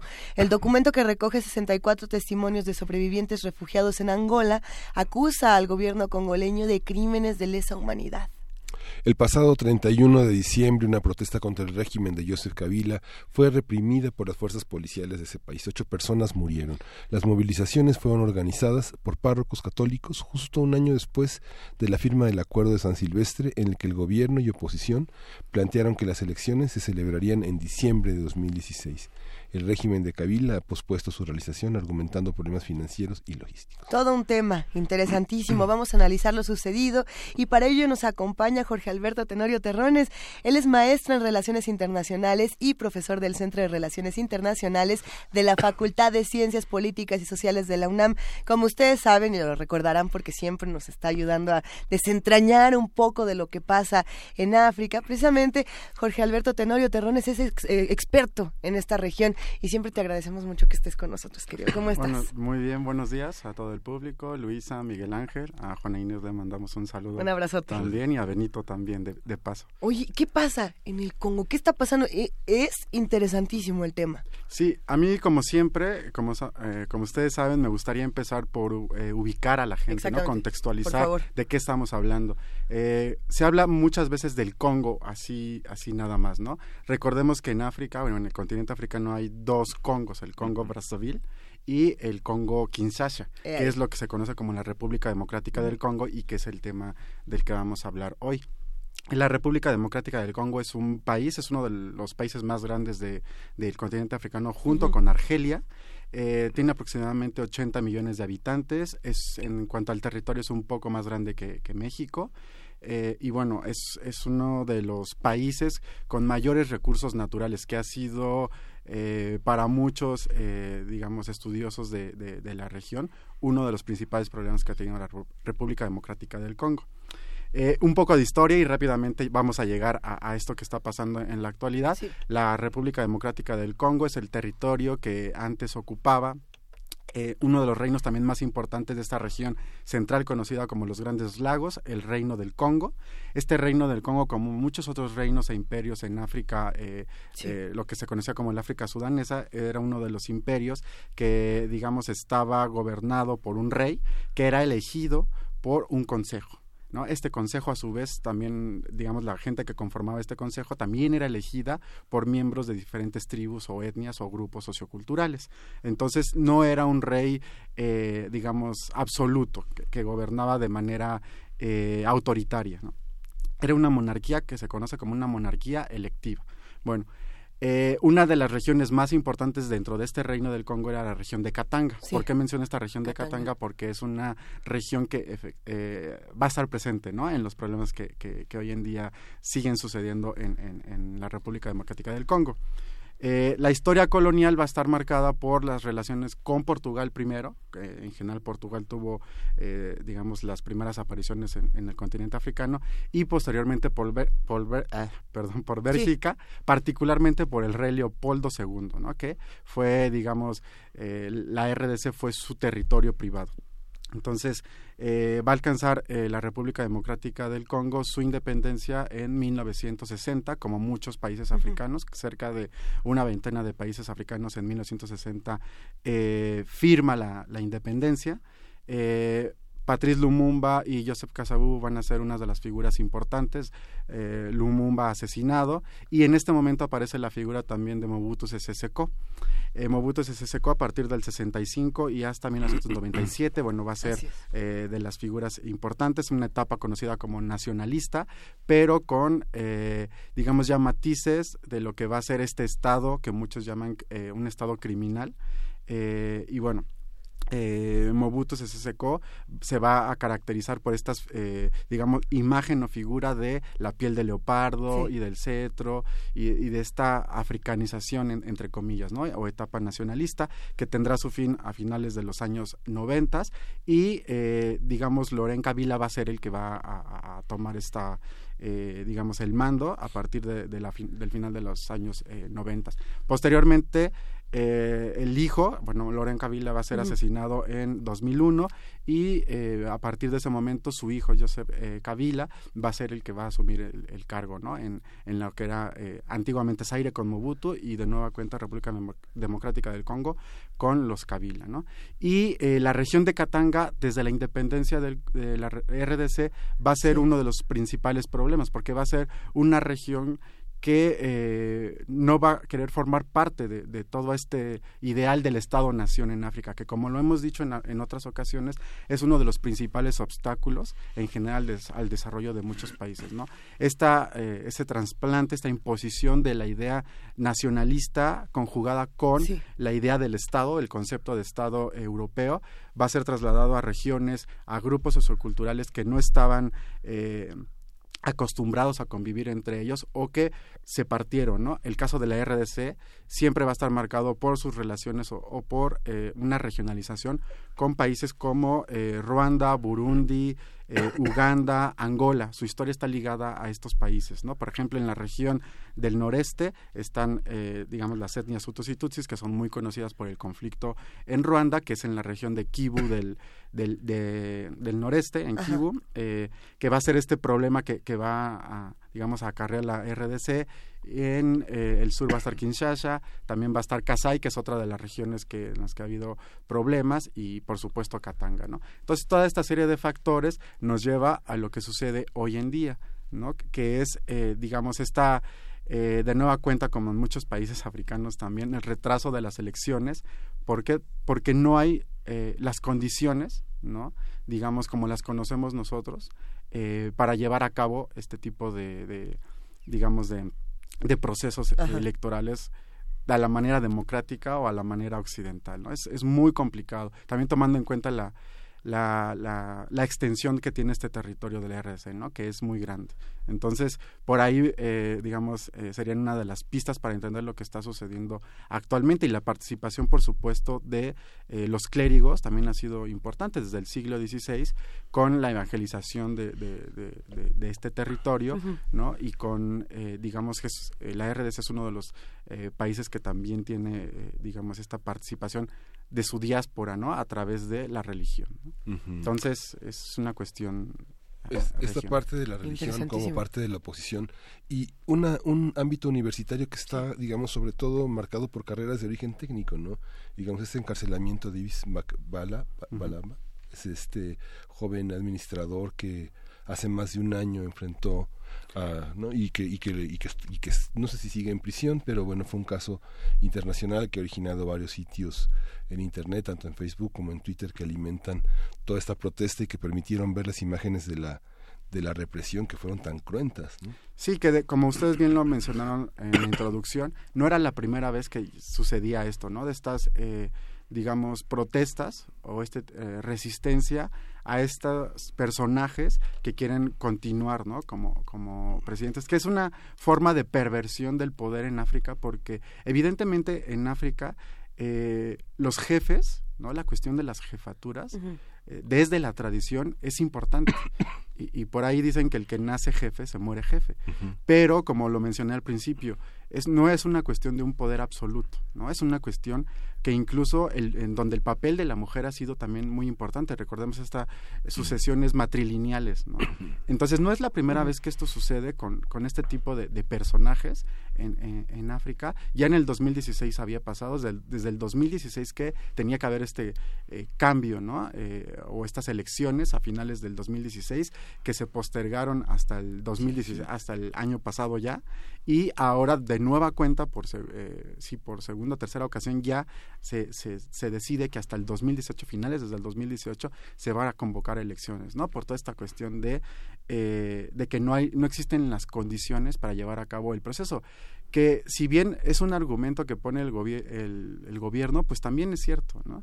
Y, y, y recordar que, que, que esta digamos, esta cuestión que, que, que, sucede eh, en África, de nueva cuenta, es un problema no solamente por, eh, digamos, las cuestiones extranjeras o, la intervención de otros países que desde la colonización y luego posterior a la colonización, ¿no? Con estos movimientos de, descolonización, se eh, han seguido ahí estando o siguen estando presentes, sino también por eh, la responsabilidad de estas personas a cargo del Estado.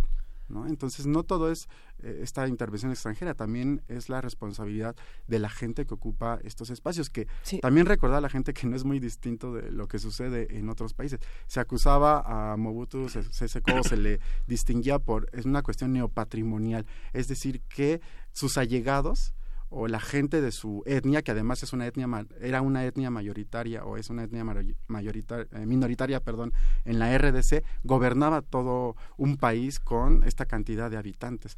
Entonces recordar a la gente que que, que, no es muy distinto de lo que sucede en otros. Digamos, aquí en nuestro propio país tenemos esta cuestión de que la gente que llega al gobierno también tiene a sus eh, allegados y, y, es como en todos lados. ¿no? ¿Estás hablando de que hay partidos con tribus?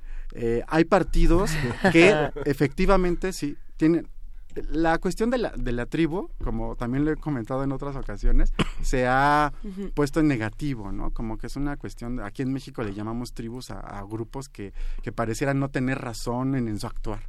¿no? Entonces, sí, evidentemente la cuestión de la etnia, eh, como lo dices Miguel Ángel, y posteriormente de, de, la tribu o de un grupo más grande que al final llegaría a ser una nación, eh, es importante, siempre está presente, ¿no? Y no creo que sea muy distinto a lo que sucede en otros grupos humanos, ¿no? Eh, te sientes mucho más seguro y mucho más confiado con gente que, que es eh, allegada a ti o que es cercana, que comparte tus mismos ideales, que comparte como, eh, digamos, toda la cultura, toda tu cosmovisión, toda tu perspectiva. Entonces, es algo, me parece a mí, eh, natural, ¿no? O cultural también. Entonces, eh, sí está presente este factor, ¿no? Eh, indudablemente en, en, África.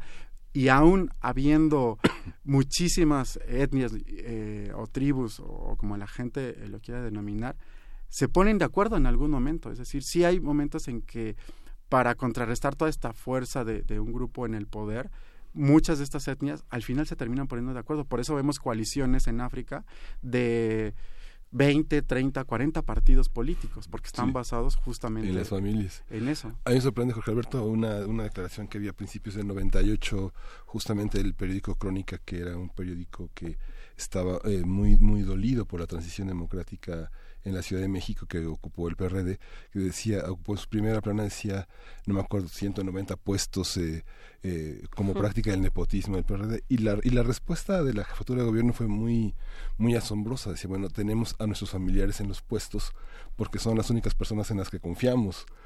digo, era, era un ámbito ya democrático y republicano muy fuerte. Digo, está, está ahí a Sí, yo recuerdo también esa nota, de hecho, porque justamente lo platicaba con otros amigos que, que, hacemos estudios sobre África, justamente eh, a partir de esa nota decíamos, bueno, ¿de qué se trata? no eh, ¿Por qué cuando se refiere la gente a África pareciera que, que todo es sin razón, ¿no? Como irracional, pues, incluso desde la violencia y, y, este afán de ver a África solamente a partir de los conflictos, ¿no? Olvidando toda esta historia, porque al final, eh, aunque estemos estudiando la actualidad, y, lo comentaba la última vez también con usted, ustedes como medios eh, constantemente están en esa dinámica, ¿no? De lo actual, de lo que es la nota, pero eh, siempre es bueno hacer una pausa, ¿no? y, siempre es bueno mirar un poco hacia atrás para saber dónde estamos, ¿no? Al final el futuro va a ser una constante, no un presente eh, continuo, ¿no? Como, como se dice. ¿Qué tenemos que atender? ¿En, qué nos tenemos que fijar puntualmente esta noticia para los próximos días eh, y para ir cerrando un poco esta conversación, querido Jorge Alberto? Sobre todo, de nueva cuenta que, que existen, digamos, dos perspectivas, ¿no? La primera es una visión muy optimista de las cosas, es decir, que para algunos analistas, eh, escuchaba yo a algunos analistas en, en, Europa que comentaban que, que no solamente los partidos políticos podían participar en esas elecciones, sino que invitaban a, los ciudadanos también a participar, ¿no? Un, poco en este sentido de la independencia dentro de la política, más allá de los, de los partidos, pero es una visión, eh, por supuesto, muy optimista. Otros decían que mientras esta situación del Estado de la, como le dicen, la incapacidad del Estado a partir de este concepto también muy socorrido por muchos especialistas, incluso eh, de África, del Estado fallido en África.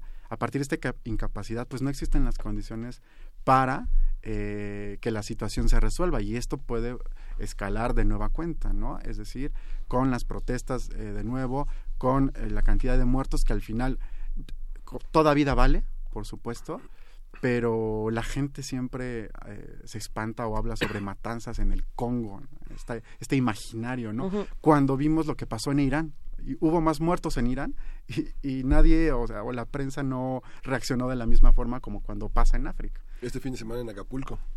bueno, no, no quise hablar de, vamos a Chihuahua y podemos seguir hablando de este tema, ¿no? Este, y hay que, hay que seguir estudiando lo que ocurre y justamente hay que hacer estas pausas, querido Jorge Alberto Tenorio Terrón. Es un verdadero gusto charlar contigo como siempre. Muchísimas gracias a ustedes. Gracias, un saludo a todos. Nos vamos a una pausa y nos vamos con música. Nos vamos con música. Vamos a escuchar Dido de Kekele.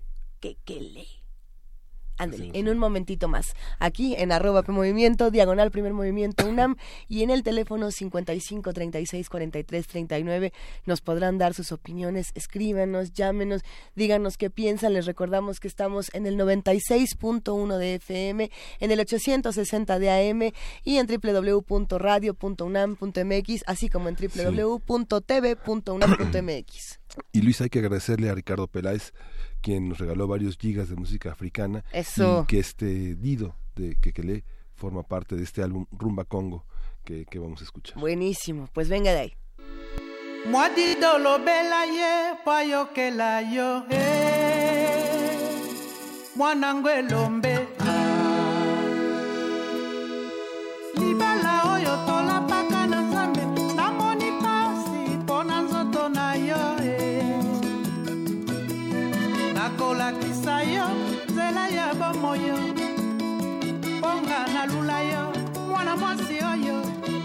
motema na nga eponi kaka yo. Nabeleli nabeleli solo bolingo. Awa yo kokende talaka na nsima. Maloba kama osilisa na koloba. Awa osali boye banzakanda bolingo.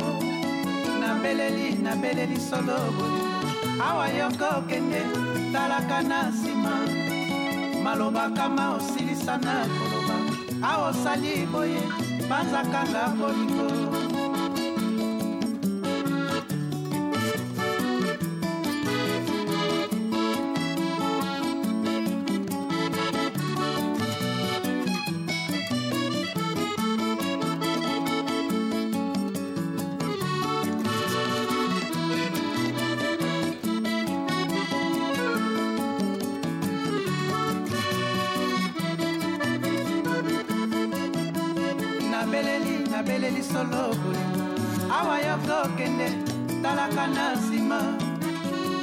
malobakama osilisa na koloba awa osali boye banzakanga bolingo. Nabeleli nabeleli solo bolingo. Awa yo kokende talaka na nsima. Malobakama osilisa na koloba awa osali boye banzaka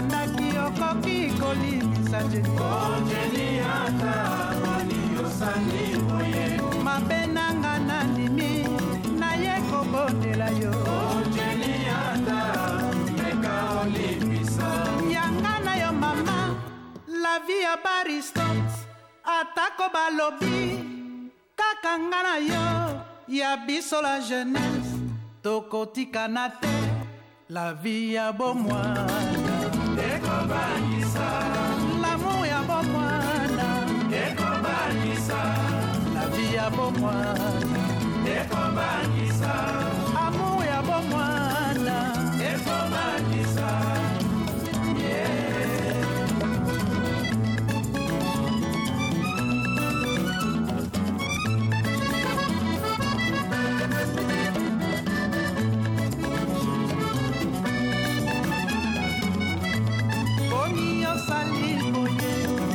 osali boye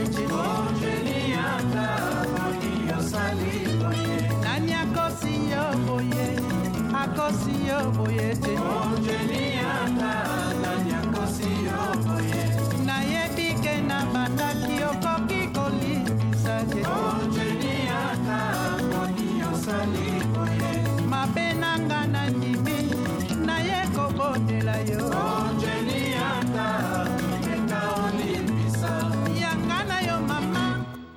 Ya baristot atako balobi kaka nga na yo ya biso la jeunesse tokotikana te la vie ya bomwana ekobangisa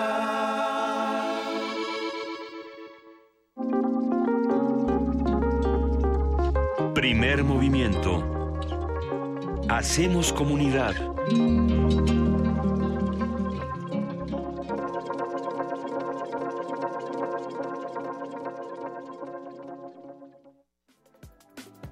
¿La ternura puede ser contestataria? ¿La desobediencia y el juego pueden responder a un compromiso social activo? Radio UNAM te invita a la exposición individual de Iván Argote, Somos Tiernos. Fotos, instalaciones, videos y esculturas fundadas en el humor, la crítica y lo absurdo. Hasta el 7 de enero. Invitan el Museo Universitario del Chopo y Radio UNAM. Experiencia Sonora.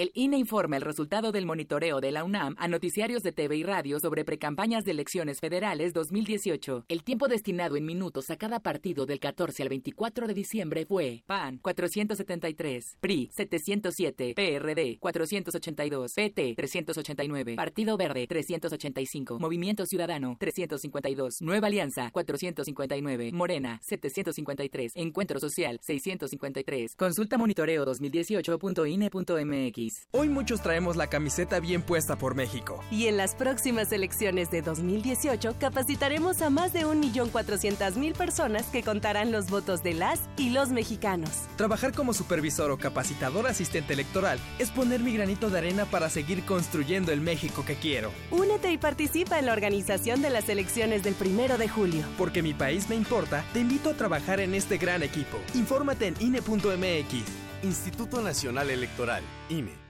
En 20 años los servicios han empeorado. Antes la seguridad nunca fue un problema. El gobierno no le ha invertido al transporte público. En los últimos seis meses, cuatro asaltos al puesto. Se os ve cómo están las calles. El tráfico ha empeorado horrible. En los últimos 20 años, todo cambió. Yo siento lo mismo que tú. Ya basta. Es hora de que esta ciudad grande se convierta en una gran ciudad. Soy Miquel Arriola y si ustedes quieren, yo puedo. Si nosotros queremos, Miquel puede. Mensaje dirigido a los integrantes de la Convención de Delegados del PRI. Ballets de todos los tiempos. Música medieval, barroca, moderna. Los sonidos que hacen mover al cuerpo en un solo programa. Diáspora de la danza. Lunes a viernes a las 6.40 de la mañana y su retransmisión a las 3 de la tarde. Por el 96.1 de FM. Radio UNAM. Tú, que cuando ves las noticias del gobierno actual piensas, ¿estaríamos mejor? Con ya sabes quién. A ti que durante el gobierno de Calderón pensabas, ¿estaríamos mejor con ya sabes quién? A ti, que después de ver lo que hizo ya sabes quién en la Ciudad de México, llevas 12 años pensando que estaríamos mejor con ya sabes quién. A todos ustedes les tenemos una gran noticia. Sí estaremos mejor y ya sabemos con quién. El PT está de tu lado. Juntos haremos historia. Nosotros, los soñadores sin remedio, los rudos, los técnicos y demás luchadores sociales, los enemigos de la infamia, los amigos de los desprotegidos, los solidarios, los fríos en el triunfo y cálidos en la adversidad, los demás que faltan y también están. Todos y cada uno de nosotros, desde esta región del México moderno llamada Nueva Alianza, te deseamos un 2018 pleno de triunfos, amor y convivencia familiar. José Antonio Mir, precandidato del Partido Nueva Alianza a la presidencia de la República. Publicidad dirigida a los militantes, simpatizantes e integrantes del Consejo Político Nacional del Partido Nueva Alianza. Él es Ricardo Anaya. Quiere ser candidato a presidente de México. Ha enfrentado al PRI como pocos. Ese PRI corrupto que le ha fallado a México se tiene que ir. Defendió a México en Estados Unidos. Es insulting and unacceptable. Y también en Canadá. La plus competitive de tout le monde. Siempre tiene presentes a sus hijos y a su esposa. Para él las familias mexicanas son lo más importante. Escribamos juntos una nueva historia. Ricardo Anaya, precandidato a presidente de México. PAN. Mensaje dirigido a militantes del PAN. Toma tu mochila de viaje y tu radio. Aquí está tu boleto a la expedición por la música del mundo. Mundofonías. Un recorrido por los ritmos de todo el planeta con la guía de Juan Antonio Vázquez y Araceli Zigane. Sábado 6 de la tarde por el 96.1 de FM. Radio UNAM. Experiencia sonora. Primer movimiento. Podcast y transmisión en directo en www.radio.unam.mx.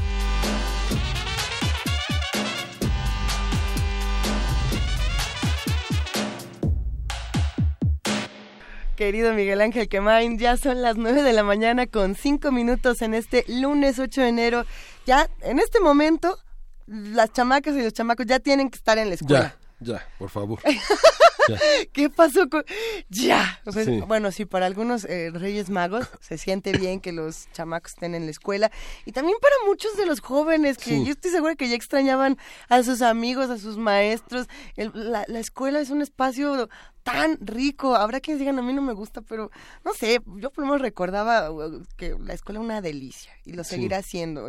Por eso defendamos el conocimiento y estos espacios de recreación y de encontrarnos los unos con los otros. Sí, y qué bueno que ya este muchos de los desde el nivel más más pequeñito desde la guardería significa también un respiro para muchos padres que son profesionistas y que tienen la fortuna de contar con ese servicio de guardería y que pueden colocar a los niños en una convivencia verdaderamente rica para su vida emocional y psíquica. Les hace bien, les hace bien. Oye, en lo que va de este programa que empezó a las 7 de la mañana y que bueno, ahorita ya son las 9, eh, yo por lo menos ya escuché, no, a ver, hay, que hacer un juego de cuántas veces ya escuchamos a Ricardo Anaya eh, decir feliz año nuevo en siete idiomas distintos, ¿verdad? Sí, sí. Te lo dice en francés, te lo dice en inglés, al rato va a salir en rumano dando ahí unos discursos exóticos. Mm, sí, le preocupa mucho a su familia, ¿verdad? No, hombre, pues es que a quién no. Sí, claro bueno, lo que pasa es que le preocupa una sola manera de familia. Ay, ay. Todas las demás. vamos a ir peleándonos con cada precandidato. Y además, recuerden, estos mensajes no están dirigidos para ninguno de nosotros, nada más están para los militantes. Así que nos los chutamos porque pues así es el mundo. Eh, y mientras eso sucede, los invitamos a que nos digan qué piensan, no solamente de los spots, sino de las muchas discusiones que se han dado en el fin de semana, en los últimos días. Por ahí arrancamos este programa con la risa de, estaban en Veracruz, eh, Andrés Manuel López Obrador, eh, Mid y Ricardo Anaya. Continúe usted con el chiste, ¿no? Y sí, nos podemos reír, pero ¿y luego qué? ¿Qué va a pasar por ahí? Había mensajes interesantes de los que hacen comunidad con nosotros, eh, de lo que comentábamos en, las mesas anteriores, en la segunda hora, tuvimos una conversación sobre lo que iba a ocurrir con estos aumentos de precio en la canasta básica, en el gas, en, la gasolina y demás. Y por ahí nos escribían, es que cómo podemos esperar que haya un estallido social o que haya por lo menos una movilización, una crítica, cuando también nos recibe este año con la ley de seguridad interior. O bueno, más bien se despide el 2017 con esa ley. Eh, parece, parece hasta como a propósito, ¿no? Parece que le meten el dedo a la herida y le dan, le dan vueltas, pero bueno. Sí, todavía no tenemos un podcast en, Radio UNAM, pero puede todavía este, ver toda esta primera hora de, esta segunda hora de primer movimiento en la en, el resguardo que hace TV UNAM y que tuvimos una conversación muy interesante justamente sobre esto que comenta Luisa con Francisco Javier Rodríguez Garza, que es doctor en historia y profesor investigador del Departamento de Economía de la UAM, sobre estos aumentos de precio, el papel de la Secretaría de Comercio y la legislación que hay alrededor del control de precios en México. Jorge Alberto Tenorio también con República del Congo. Ah, está bueno. las semejanzas entre México y, y, algunos países en África es muy impresionante. Ah, ah, será una mañana que todavía nos dé muchísimo de qué hablar, nos falta poesía necesaria, nos falta la mesa del día. Y, la hora pasada la recibimos con el cumpleaños de David Bowie. Esta tercera hora la vamos a recibir con una, una pieza que a mí en lo personal me encanta. Palabras de Aide Milanes. Quisiste con palabras engañarme, fingiendo comprender mis sentimientos, fingiendo que tenías corazón.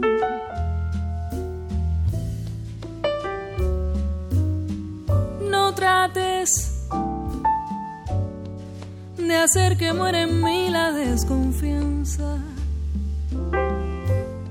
la culpa y la maldad de tus palabras sellaron el final de esta ilusión.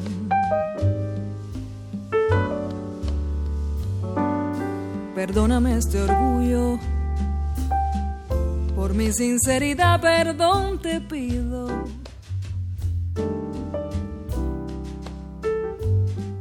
pero te has encontrado con este corazón que ha comprendido que en ti solo hay egoísmo. Palabras, aléjate de mí con tus palabras. Aléjate bien pronto de mi vida y busca un corazón que la reciba.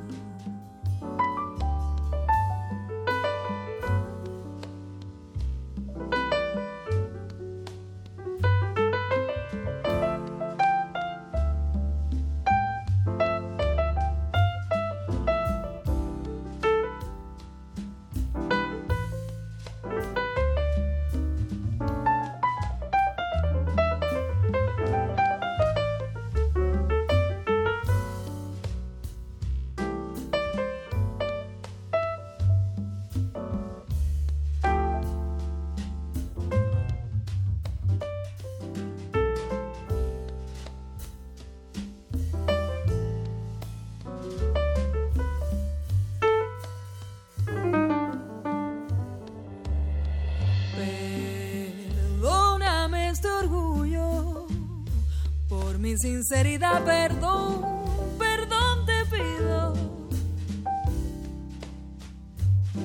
Pero te has encontrado con este corazón que ha comprendido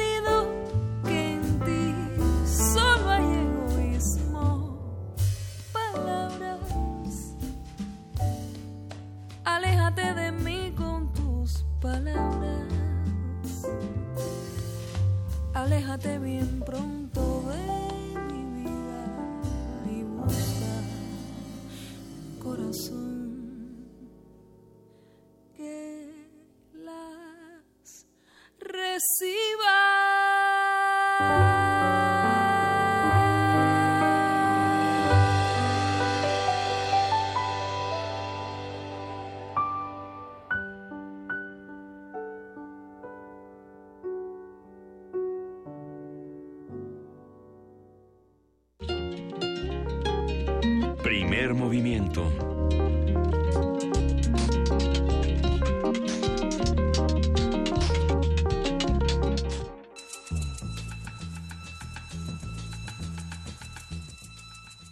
hora de poesía necesaria.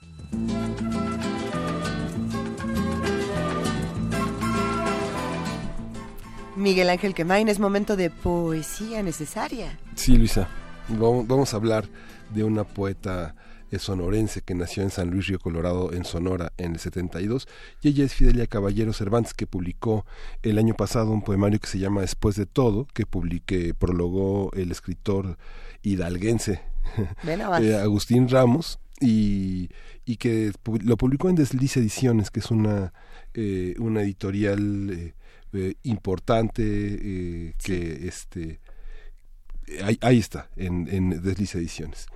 Y bueno, el poema, el poema forma parte de este, de este largo poemario y dice, uno ama líquidamente.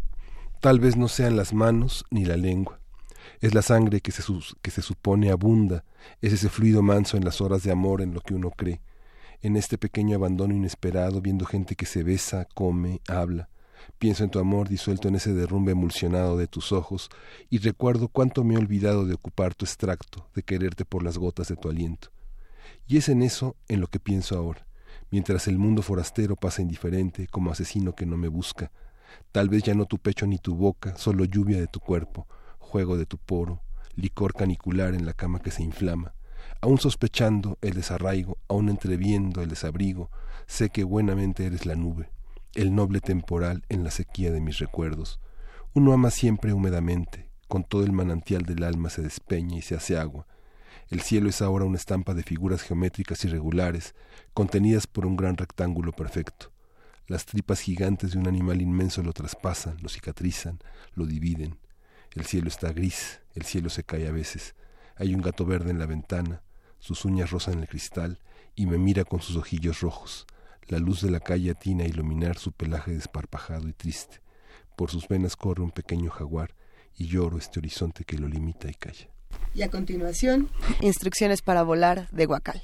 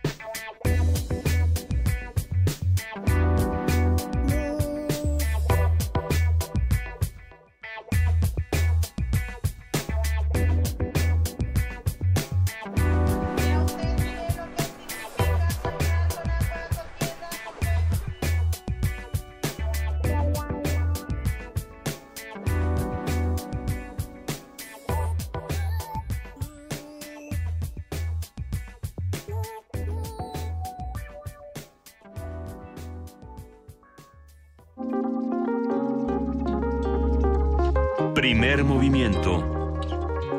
Hacemos comunidad.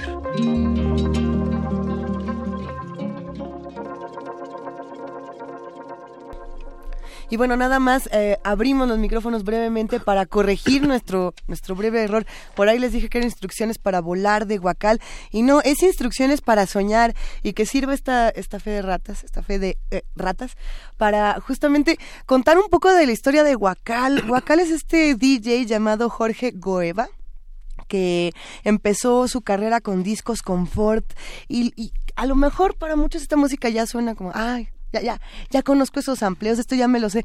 Pero bueno, Jorge fue de los primeros que, que lanza estos proyectos con sonidos urbanos. Este, esta pieza, Instrucciones para Soñar, viene en su primer disco que si no me equivoco se llama Pop Street Sound, algo así como el sonido pop de la calle o algo así, y, y, se metió a distintos mercados, a distintas calles de la Ciudad de México, a hacer una crónica sonora que a mí me parece muy interesante y que además viene, hace una rica combinación con el poema que compartiste, querido Miguel sí, Ángel. Sí, Luisa, gracias por tu sugerencia. Ay, ay, ay, no, no, es que yo no lo conocía. Está bueno, ¿verdad? Sí, Guacal. Sí, sí, lo encuentran con discos confort, si no me equivoco, y bueno, pues de ahí salieron muchas otras bandas, ¿no? Muchos otros eh, proyectos sonoros que, que justamente toman este, este asunto del paisaje, lo que, lo que en Radio UNAM y en la fonoteca conocen como paisaje sonoro, y lo vuelven una experiencia pop, una experiencia que puede ser para todos, ¿no? Que el conocimiento sea para todos.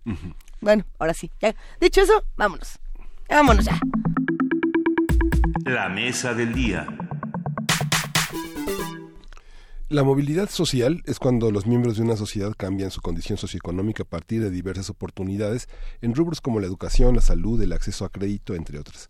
El grado de movilidad social es un indicador que mide la igualdad de oportunidades en una sociedad y no debería estar determinado por características personales o físicas, como la posición socioeconómica de los padres, el género, la religión, el color de piel, entre otros muchos. México registra una baja movilidad social derivado de factores como la inequidad en el acceso a las oportunidades en rubros como la educación o la caída de los salarios reales. De acuerdo con un informe del Centro de Estudios Espinosa Iglesias, los obstáculos que enfrentan los mexicanos que nacen en el quintil más bajo de la escala socioeconómica son muy elevados. Solamente cuatro de cada 100 cuatro de cada 100 alcanzan a ubicarse en el quintil más alto cuando son adultos. Vamos a conversar sobre el concepto de movilidad Sí. social, los factores que la propician o la impiden, su factibilidad en el México contemporáneo y para ello ya está con nosotros, como, eh, como pueden ver en TV UNAM, Patricio Solís. Él es doctor en Sociología por la Universidad de Texas, es maestro en Población por la Facultad Latinoamericana de Ciencias Sociales, la Flaxo, en México, y es sociólogo por la Universidad Autónoma de Nuevo León. También es profesor investigador del Centro de Estudios Sociológicos del Colegio de México y actualmente dirige la revista Estudios Sociológicos y el Seminario Permanente de Desigualdad Económica en el Colegio de México. Bienvenido, Patricio. Gracias por esta conversación. Muchas gracias. Muchas gracias por la invitación, por compartir este espacio, Luisa, Miguel Ángel.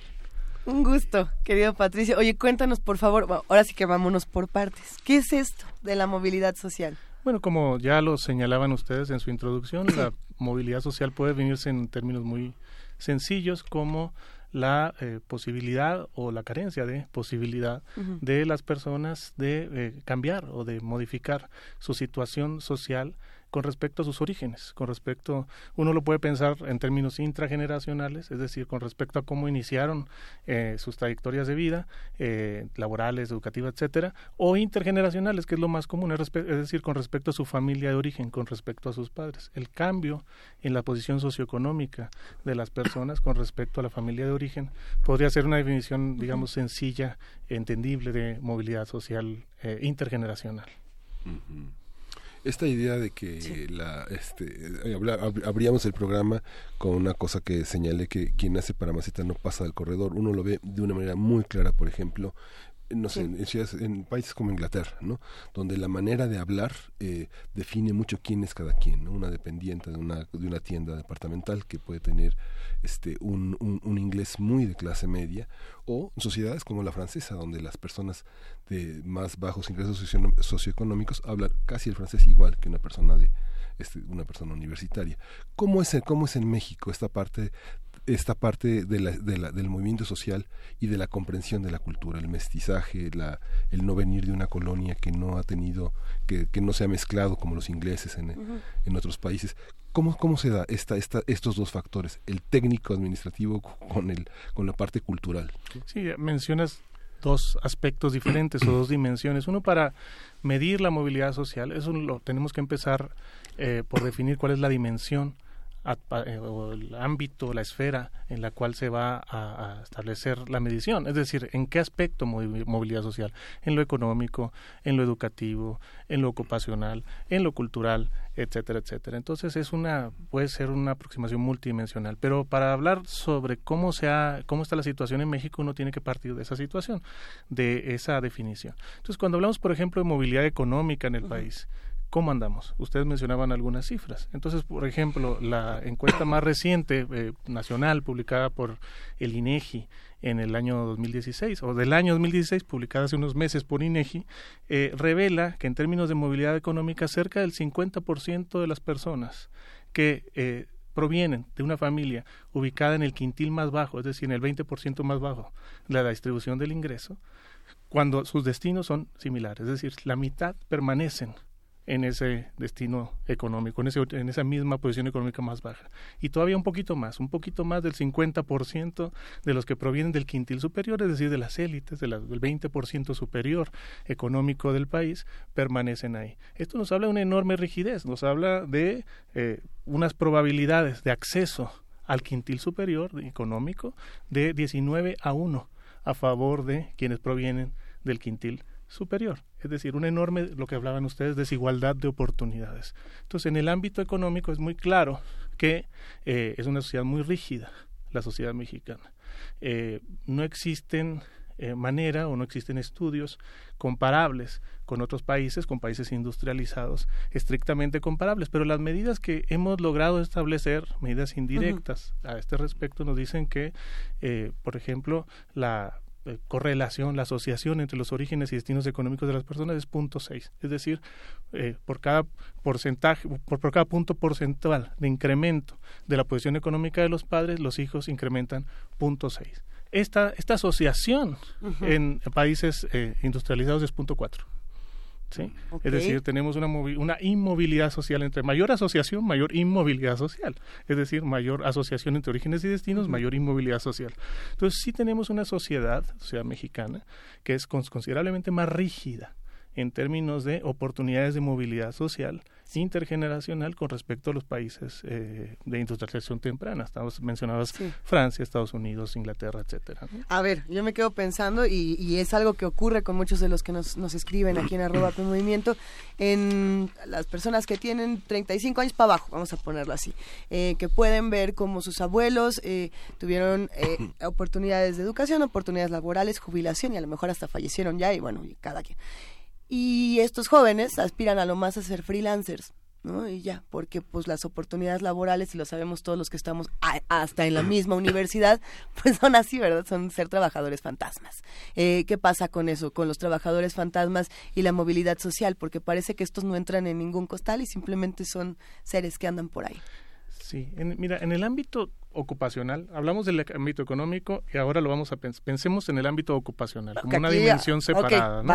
¿Qué pasa en el ámbito ocupacional? Lo que ocurre es que efectivamente uno puede pensar en las oportunidades colectivas de movilidad social como el ritmo de creación de oportunidades de empleos de calidad del país. Y ese ritmo es un acumulativo que responde a un proceso de desarrollo histórico y eh, económico del país, que en los últimos 20, 25, 30 años ha estado relativamente estancado, por no decir que estancado a secas. Estancadísimo. Sí, entonces ese, ese, estancamiento tiene, tiene varios bemoles que conviene eh, eh, aclarar. El primero es que no es que la estructura ocupacional haya permanecido este, sin moverse. Sí hay movimiento en la estructura ocupacional. Hay, por ejemplo, una reducción importante de ocupaciones agrícolas, hay un incremento de ocupaciones eh, profesionales, técnicas intermedias, ocupaciones no manuales, trabajo de oficina, por ejemplo.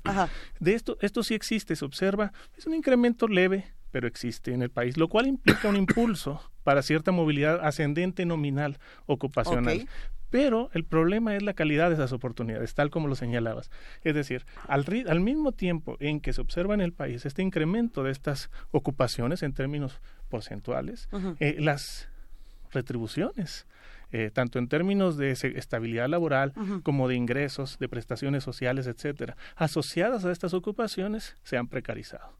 ¿Sí? De tal manera que tenemos un proceso que es en contrasentido. Por una parte, es cierto, existe ampliación de oportunidades, de mayor jerarquía ocupacional, pero al mismo tiempo las oportunidades han perdido eh, capacidad de retribuir en términos de ingreso y otras prestaciones sociales a las personas. Entonces, parte del malestar social que estamos, que sentimos hoy, que vivimos y que tú expresabas cuando hablabas de estos trabajos temporales, trabajos difíciles, freelancers, etcétera, es que cuando tú lo piensas, un freelancer, por ejemplo, profesional, no quiere decir que sea una ocupación de baja calificación, es una ocupación que requiere un nivel de calificación alto y que demandaría probablemente una estabilidad laboral o un mayor ingreso. Pero lo que ocurre es que, digamos, el estancamiento del mercado laboral, el estancamiento, digamos, productivo y de crecimiento económico del país implica una devaluación de esas oportunidades. Entonces es un proceso de ida y vuelta en ese sentido, ¿no? Entonces es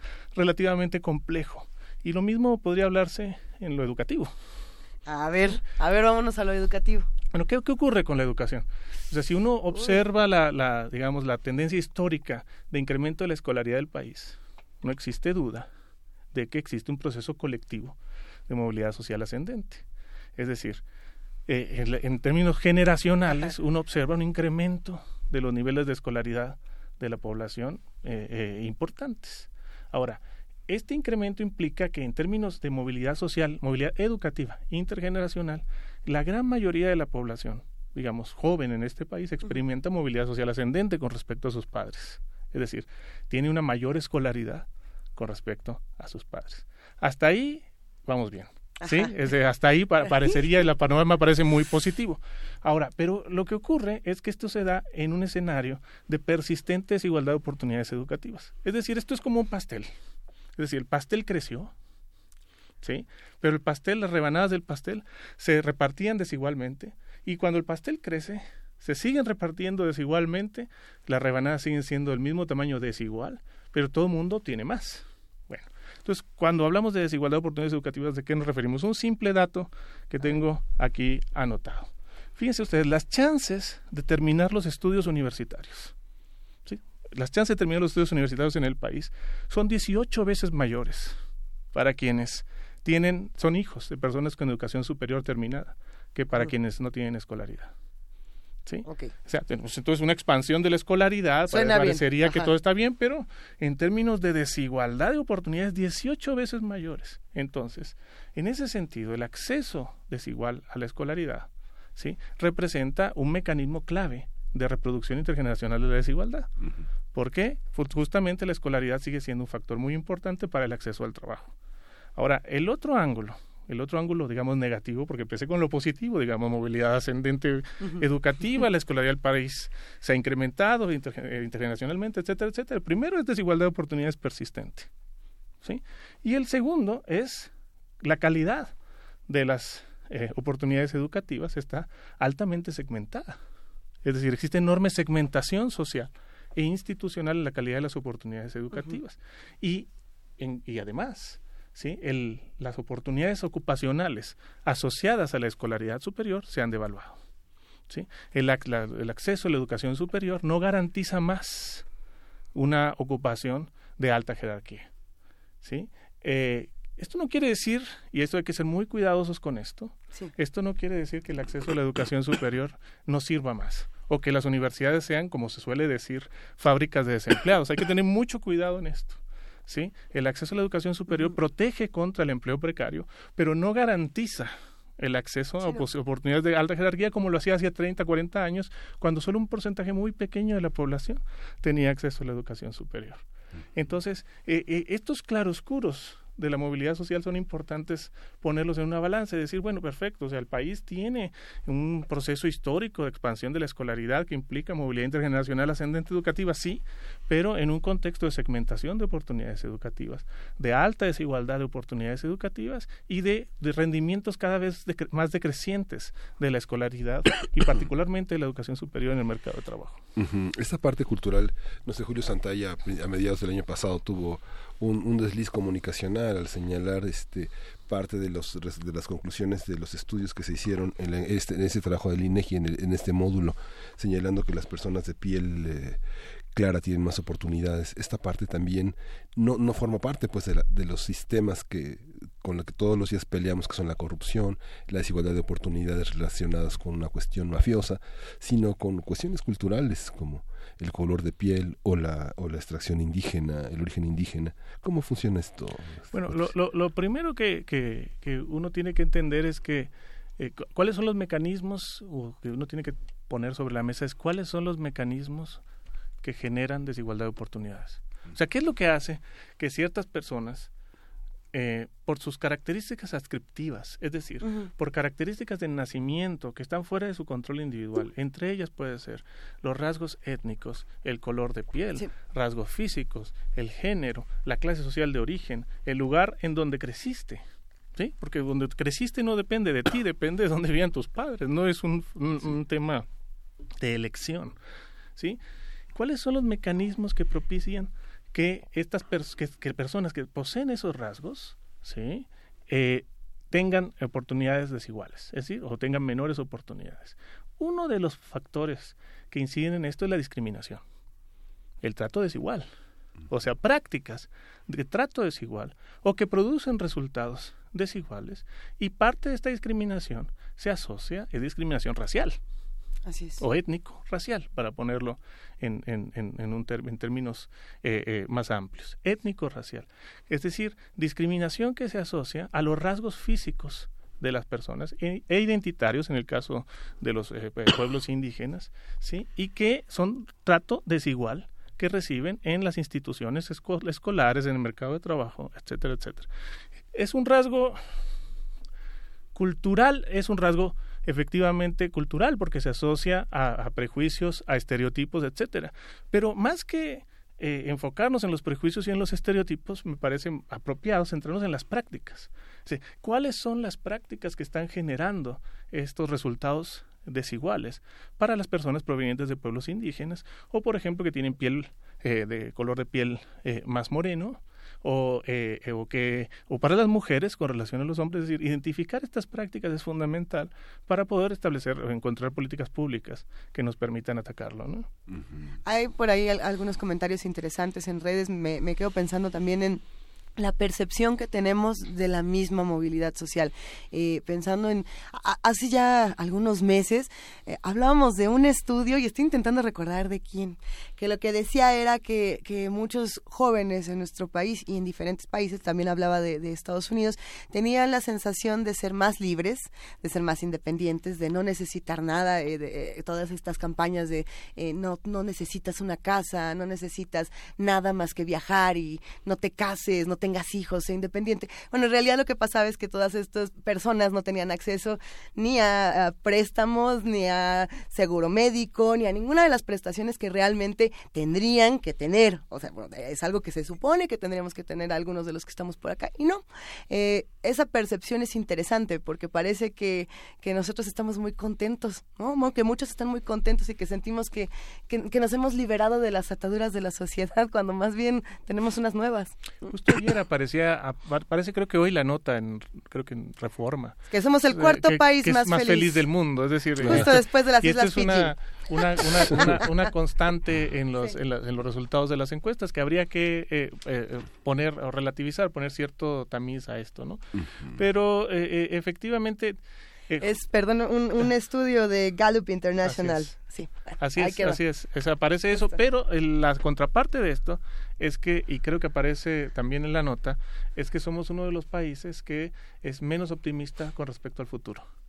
Sí, y entonces hay una, una especie de... El mundo se va a acabar y si un día más de querer... Uno de los resultados que aparecen en la encuesta de movilidad social justamente de 2016, que pregunta sobre la movilidad pasada, la percepción de la movilidad pasada y la percepción de la movilidad hacia los hijos. Es decir, qué tanto espera la persona que sus hijos vayan a experimentar movilidad social, esa contradicción aparece. Claro. O sea, aparece como que las personas aparentemente perciben que han tenido mayor movilidad de la que efectivamente uno puede medir con eh, los, los, instrumentos y las limitaciones de los instrumentos como son las encuestas. Uno puede medir la movilidad económica, la movilidad ocupacional, la movilidad educativa y las personas aparece que tienen o que sienten tener mayor movilidad de la que uno puede medir. Esto en parte se debe a los procesos históricos de cambio a los que te referí, porque efectivamente uno cuando lo mira en términos históricos, pues las mejoras en las condiciones de vida de las personas pues se reflejan ¿sí? en acceso a, por ejemplo, a televisión, a este bienes de consumo duradero, etcétera, etcétera, ¿no? Ciertas hay ciertas mejoras que son históricas. Ahora, cuando se piensa en el futuro y en los hijos, las respuestas son más inciertas. ¿Sí? Entonces es, es un signo de los tiempos, es un tiempos de incertidumbre, tiempos en donde eh, las certezas que existían desaparecen y en donde de pronto se convierte en una especie de virtud y de algo que se puede ensalzar, se hace la necesidad virtud, se dice, ¿no? De esta idea de que ah, eh, yo no, necesito seguridad, o sea, yo, yo realmente soy, vivo mejor en un ámbito de riesgo y se incorpora en las identidades de los jóvenes. Es decir, esta idea del riesgo como ya algo incorporado. Este, este trabajo, bueno, veo, veo tu formación, Patricio, y es una formación muy compleja en la que te has confrontado con muchas maneras de pensar la sociología y pienso que encargarte de un seminario permanente de desigualdad económica implica una transversalidad y una convergencia de multidisciplinaria. ¿Cómo ha sido comprendida esta comprensión para hacer los programas sobre este tipo de movilidad? Pensarlo significa pensar tener, tener eh, opciones para tener un mejor país, pensar que la gente puede vivir mejor y pensarlo desde esta entidad estatal, desde la administración federal. ¿Cómo, cómo, se, cómo se piensa esto desde lo académico, desde lo político? ¿Es, es, esperanzador? Ahí, eh, ¿Comprender esta comprensión implica una mejora? Bueno, mira, cuando uno piensa en términos de movilidad social y políticas públicas, ¿sí? Es decir, ¿cuáles serían ¿Cuáles serían las políticas públicas que tendríamos que desarrollar para favorecer la movilidad social? Uno tiene que pensarlo en dos, en dos pistas. La primera pista es la pista como de la movilidad social colectiva, es decir, de la mejora eh, colectiva de las condiciones de vida de las personas. Cuando uno y, y eh, cuando uno revisa, por ejemplo, las, los datos de Coneval sobre los niveles de pobreza del país y descubre que entre 1992 y 2014 la pobreza de ingresos en el país se mantuvo en niveles similares, con subidas y bajadas por los ciclos económicos, pero no hay diferencia sustantiva en los niveles de pobreza en el país entre 1992 y 2014. Eso te dice que tenemos un proceso de estancamiento colectivo en términos de oportunidades de movilidad social. Y esto, la receta para esto es crecimiento económico, eh, por supuesto, esto cualquier economista o, persona que trabaja en política pública lo sabe, es crecimiento económico, pero no solo crecimiento económico, sino crecimiento económico redistributivo, crecimiento económico que genera oportunidades ocupacionales de calidad y que redistribuye ingresos, etcétera, etcétera. democratizador. Así es. Pero la segunda parte de esto es pensar en un Estado social. Es decir, ¿qué tipo de Estado se requiere para que no solo se generen oportunidades colectivas de movilidad social, sino que la desigualdad de oportunidades se reduzca. Hablábamos del tamaño del pastel, ¿recuerdan? O sea, generar oportunidades colectivas, Que el crecimiento colectivo significa que el pastel crezca. Ahora hay que hacer también que las rebanadas del pastel sean equitativas, que el acceso a las oportunidades sea el mismo. Y ahí sí hay mucho por hacer. ¿Qué tenemos que hacer? Tenemos que generar medidas de acción afirmativa y medidas compensatorias y medidas que garanticen que las personas que tienen orígenes sociales de desventaja, ¿sí? puedan tener oportunidades similares de acceso a ese crecimiento económico o a las ventajas o las bondades de ese crecimiento económico. ¿Esto qué implica? Intervenir en las instituciones. Entonces tendríamos que pensar, por ejemplo, cómo las instituciones educativas, ¿sí? la escuela primaria, públicas, no estamos hablando de la diferencia pública-privada, porque esta pues es muy obvia. Dentro del sistema público encontramos segmentaciones encontramos segmentaciones entre las escuelas eh, que, rurales, escuelas indígenas y escuelas públicas eh, eh, urbanas en turno matutino y vespertino, por ejemplo. Enormes diferencias en términos de, por ejemplo, las probabilidades que tienen los chicos de progresión escolar, el que van al misma, a la misma plantel físico, solo en la mañana y en la tarde, ¿sí? Simplemente una segmentación como esa está marcando enormes desigualdades de oportunidades. Y esto es algo que está propiciando la misma institución. Entonces, ¿cómo cambiamos nuestras instituciones para nivelar el terreno de las oportunidades. Lo mismo en el mercado de trabajo. Es decir, ¿cuáles son los cuáles son los elementos que están generando desigualdad en el mercado de trabajo? políticas para reducir la discriminación, políticas para que tengan dientes para atacar las prácticas de trato desigual. ¿sí? Y por ahí eh, eh, un conjunto de políticas de acceso a crédito, lo mencionabas al principio, por ejemplo, el acceso a crédito y políticas complementarias, políticas fiscales, ¿sí? que permitan, digamos, nivelar este terreno y generar un una situación en donde, digamos, el desnivel de oportunidades no sea tan amplio y todas las personas puedan tener un acceso parecido o similar a las oportunidades de desarrollo. Por aquí nos escribe Carla Núñez y manda eh, tres preguntas como de, chiquitas, me parece interesante. Y además creo que viene, viene a cuenta, dice, ¿y las instituciones? ¿Y las políticas públicas? Y luego dice, ¿y los adultos mayores? Y ya, ahí se queda con esas tres preguntas. ¿Cómo le entramos a cada una de estas? He hablado de las instituciones, ya acabo de hablar sobre las instituciones y, las políticas públicas. ¿no? En el ámbito de la política pública hay una cantidad de cuestiones eh, pendientes.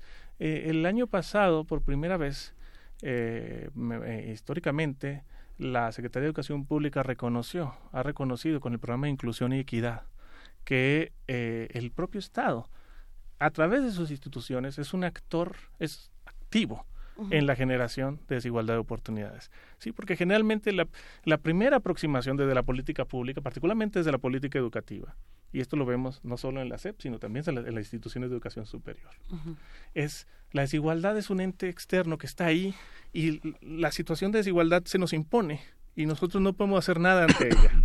¿sí? En vez de tomar un papel proactivo y decir, bueno, estamos en una sociedad desigual, nosotros somos una institución fundamental para reducir las desigualdades, ¿cómo ¿Qué tipo de políticas propiciamos para que esa desigualdad no se exprese en desigualdad de resultados educativos? Pero eso implica repensar todo. E implica particularmente una cosa que es muy interesante a mi juicio, una discusión sobre justicia social. ¿Qué es justo y qué es injusto? Porque particularmente en el ámbito educativo. ¿Quién, qué, ¿Cuáles son, quiénes merecen las oportunidades? Por ejemplo, si uno adopta un enfoque estrictamente meritocrático, estrictamente meritocrático, quienes merecen las oportunidades son los que tienen mejores desempeños, mejores calificaciones. El problema con eso es que las calificaciones, el desempeño académico está vinculado al origen social de las personas. ¿sí? Porque las personas tienen condiciones sociales más difíciles que las hacen menos educables y que les hacen tener menos desempeño, las personas que provienen de orígenes en desventaja, ¿no? Y entonces uno tiene que tener una discusión muy a fondo en el ámbito particularmente de la política educativa, en donde ponga en equilibrio la meritocracia con la inclusión social o la eh, equidad social. ¿Cómo equilibramos eso? Esa es una pregunta fundamental. ¿Cómo ofrecemos oportunidades de acceso? ¿Y cómo?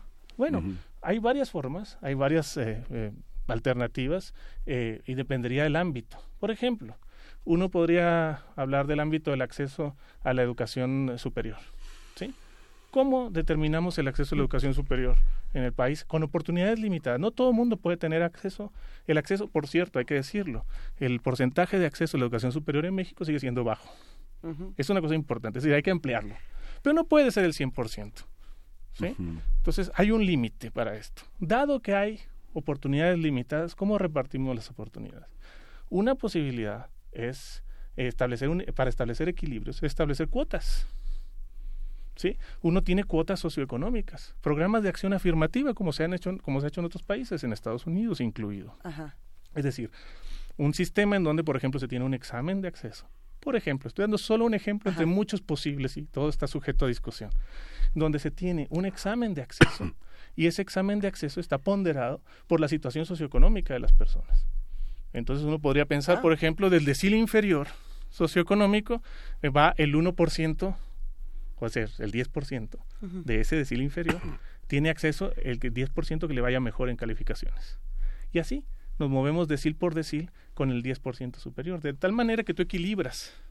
O sea, tienes un fundamento meritocrático, es decir, estás fomentando que las personas se esfuercen, que estudien, que, desarrollen, pero al mismo tiempo reconoces que eh, el piso es desigual.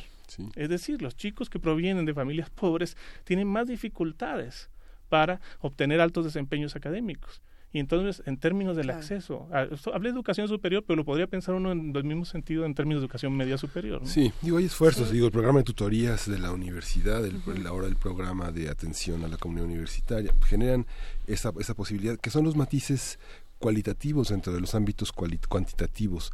Y esta, esta parte, Patricio, ¿cómo, ¿cómo resolver esta ecuación entre cómo se mide esta relación entre la movilidad social y, por ejemplo, el Instituto Nacional de Salud reporta un 70% de la población deprimida.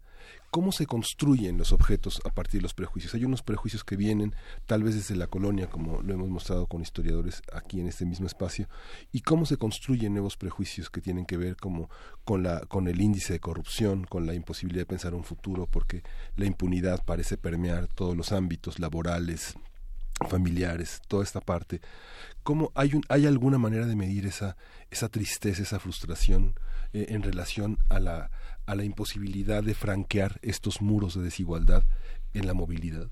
Mira, seguramente existe. Eh, eh, el, el, el, ámbito en el que yo me muevo es el ámbito de los estudios cuantitativos. Esto requería otro tipo de, requiere otro tipo de aproximación, en donde justamente uno trata de problematizar el hecho estructural, digamos, de que, eh, como les planteaba yo antes, a pesar de que las personas experimentan movilidad social ascendente en términos educativos, y esto es bastante claro, y en términos ocupacionales un poco menos, pero existe movilidad ascendente, es decir, la tendencia a esa movilidad social ascendente en términos ocupacionales también, en términos económicos esto no se correlaciona. Mm. Eh, aquí existe una especie como de disociación de disociación entre formas de movilidad. Exacto. Entonces, esto creo que lleva a preguntarse justamente lo que planteas, es decir, cómo las personas procesan esto. Y además, algo un poco más serio, ¿no? Que tiene, o, un poco más eh, también eh, profundo en términos de la, de la situación actual del país, que es el hecho de que eh, esto lleva a cuestionar o, a, debilitar la idea de que tú, uno puede experimentar movilidad económica ascendente a través de medios legítimos. Es decir, si los medios habituales para lograr movilidad social ascendente económica, es decir, para tener mayor ingreso, para, digamos, adquirir mayores bienes, etcétera, etcétera, son el trabajo y la escuela, la educación.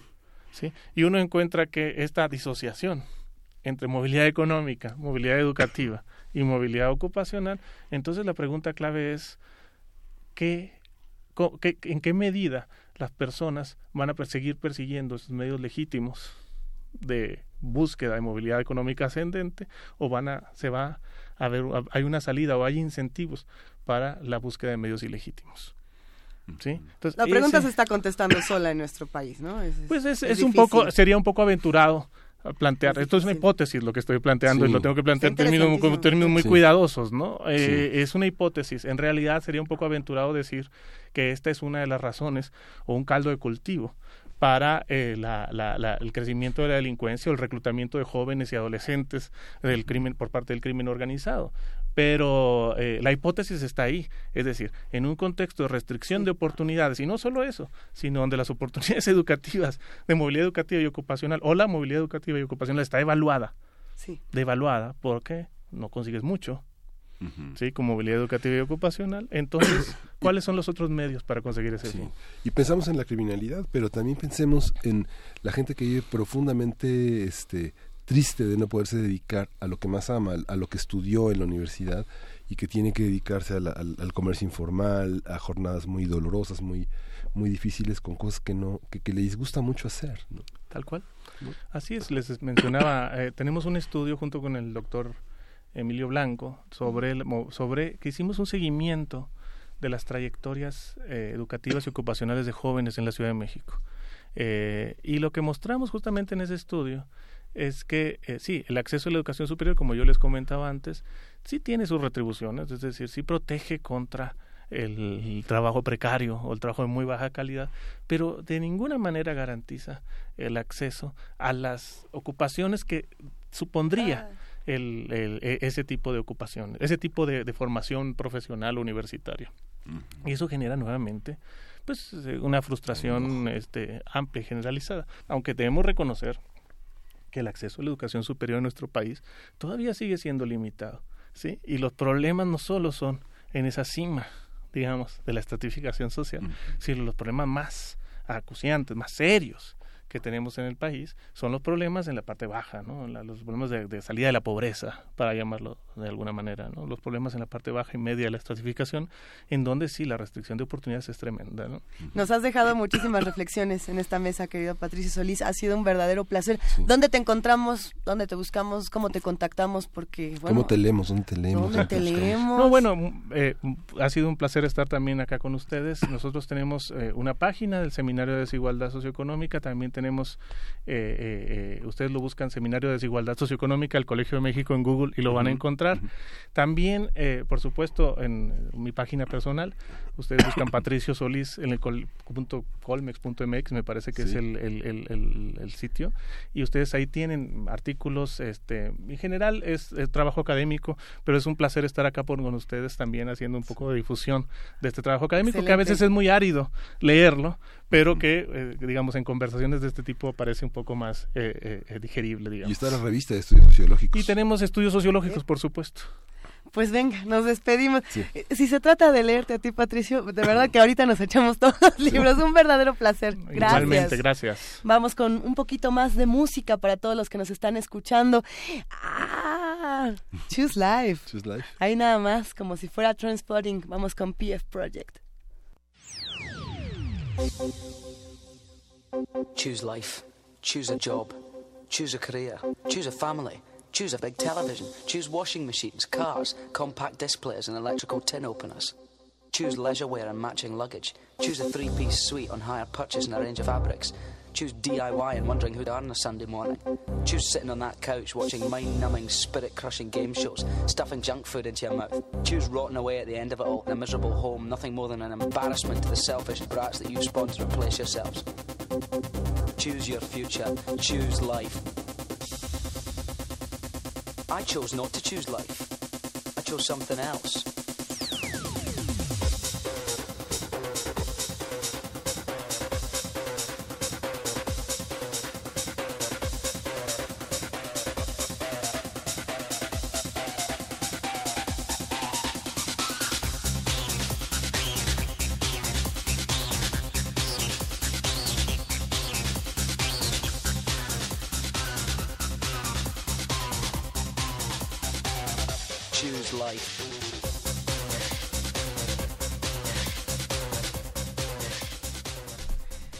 Bueno, justamente hay que aclarar eh, por qué se elige una canción como Choose Life, ah, bueno, este fragmento de Trainspotting para hablar de movilidad social. Precisamente Irving Welsh, el autor de, esta novela, junto con Porno, que es otra, la segunda parte de Transpotting, aunque aquí eh, en México le hayan puesto Transpotting 2. Bueno, estos libros los regalamos, por cierto, los regalamos aquí en Primer Movimiento hace unos mesecitos. Bueno, Irving Welsh retrata justamente esta realidad de los jóvenes que bueno, pues no hay mucho más, ¿no? Entonces nos, nos conformamos, nos alegramos de que nos digan que somos libres porque no tenemos casa, no tenemos hijos, no nos casamos, no tenemos seguro médico porque pues ¿para qué? ¿no? Y todos estos cuestionamientos se van discutiendo en Transpotting, justamente se plantea esta teoría que nos, nos presentó Patricio Solís, en donde decía, a ver, eh, ¿cómo esto puede o no generar y, lo dejó como hipótesis, lo dejó 100% como hipótesis, eh, este asunto de acercarnos a la informalidad, a la ilegalidad, ¿no? Y me pareció que fue una, una conversación interesantísima, querido Miguel Ángel Quemain. Pues sí, es que la desigualdad es lo que, lo que marca esta, esta, este impasse de tantos años, ¿no? Y, justamente pensando en, la desigualdad y en todos estos personajes marginados, es interesante volver a la literatura. Por aquí, aquí, presentamos un poco de, del trabajo de Irving Welsh, que obviamente regresa con Transpotting. Y habrá muchos autores, hay muchísimos autores que se dedican a retratar a todos estos personajes marginados. ¿Cuáles recuerdan los que nos escuchan, los que están en el 96.1 de FM, en el 860 de AM, en el canal 120, en el 20.1, todos los que nos ven en TV UNAM, nos escuchan en Radio UNAM. ¿Qué, les parecen todas estas reflexiones? Eh, nosotros por lo pronto ya nos vamos a despedir. Ya nos vamos. Ya nos vamos, Miguel Ángel. No me quiero ir. Este, tenemos que decir que este año, este año, este 8 de, enero, aparece la Gaceta de la UNAM con un anuario de 2017, justamente lo que comentaba Patricia Solís sobre la educación superior. Hay un recuento muy importante de todo lo que pasó este año. Fueron, fueron cosas muy importantes, muy interesantes. Lo buscamos en Gaceta. Hay que buscarlo en Gaceta, no se la pierda porque es un número interesante sobre el año que pasó. Venga, www.gaceta.unam.mx, la pueden encontrar también aquí en Radio UNAM. Dense una vuelta, Adolfo Prieto 133, Colonia del Valle. Eh, nos vamos por ahora. Un verdadero placer, querido Miguel Ángel, que me, ya te extrañaba. Yo también. Y a toda la banda, gracias a todo el equipo de Primer Movimiento. Qué bonita familia esta. Gracias a todos los que hacen comunidad con nosotros. Este programa es para ustedes y también se hace por ustedes. Eh, nos despedimos. Nos vemos mañana. Esto fue Primer Movimiento. El mundo desde la universidad. Venga. Ay, que todavía no, que aquí nos... ¿Qué, lo quieres volver a decir, Miguel? Ah, lo volvemos a decir. Quédense con nosotros. Hoy mañana va a este estar bueno. que se estira con los spots. Ah, es interesante. Delicioso. Estamos, obligados a ser muy precisos. ¿Te, gusta la precisión de los spots? Son bien precisos. Pues lo que marca la ley. Pero ahora sí ya nos vamos, ¿verdad, Frida? Qué bonita es la ley. Sí, pues esto fue primer movimiento. El mundo desde la universidad.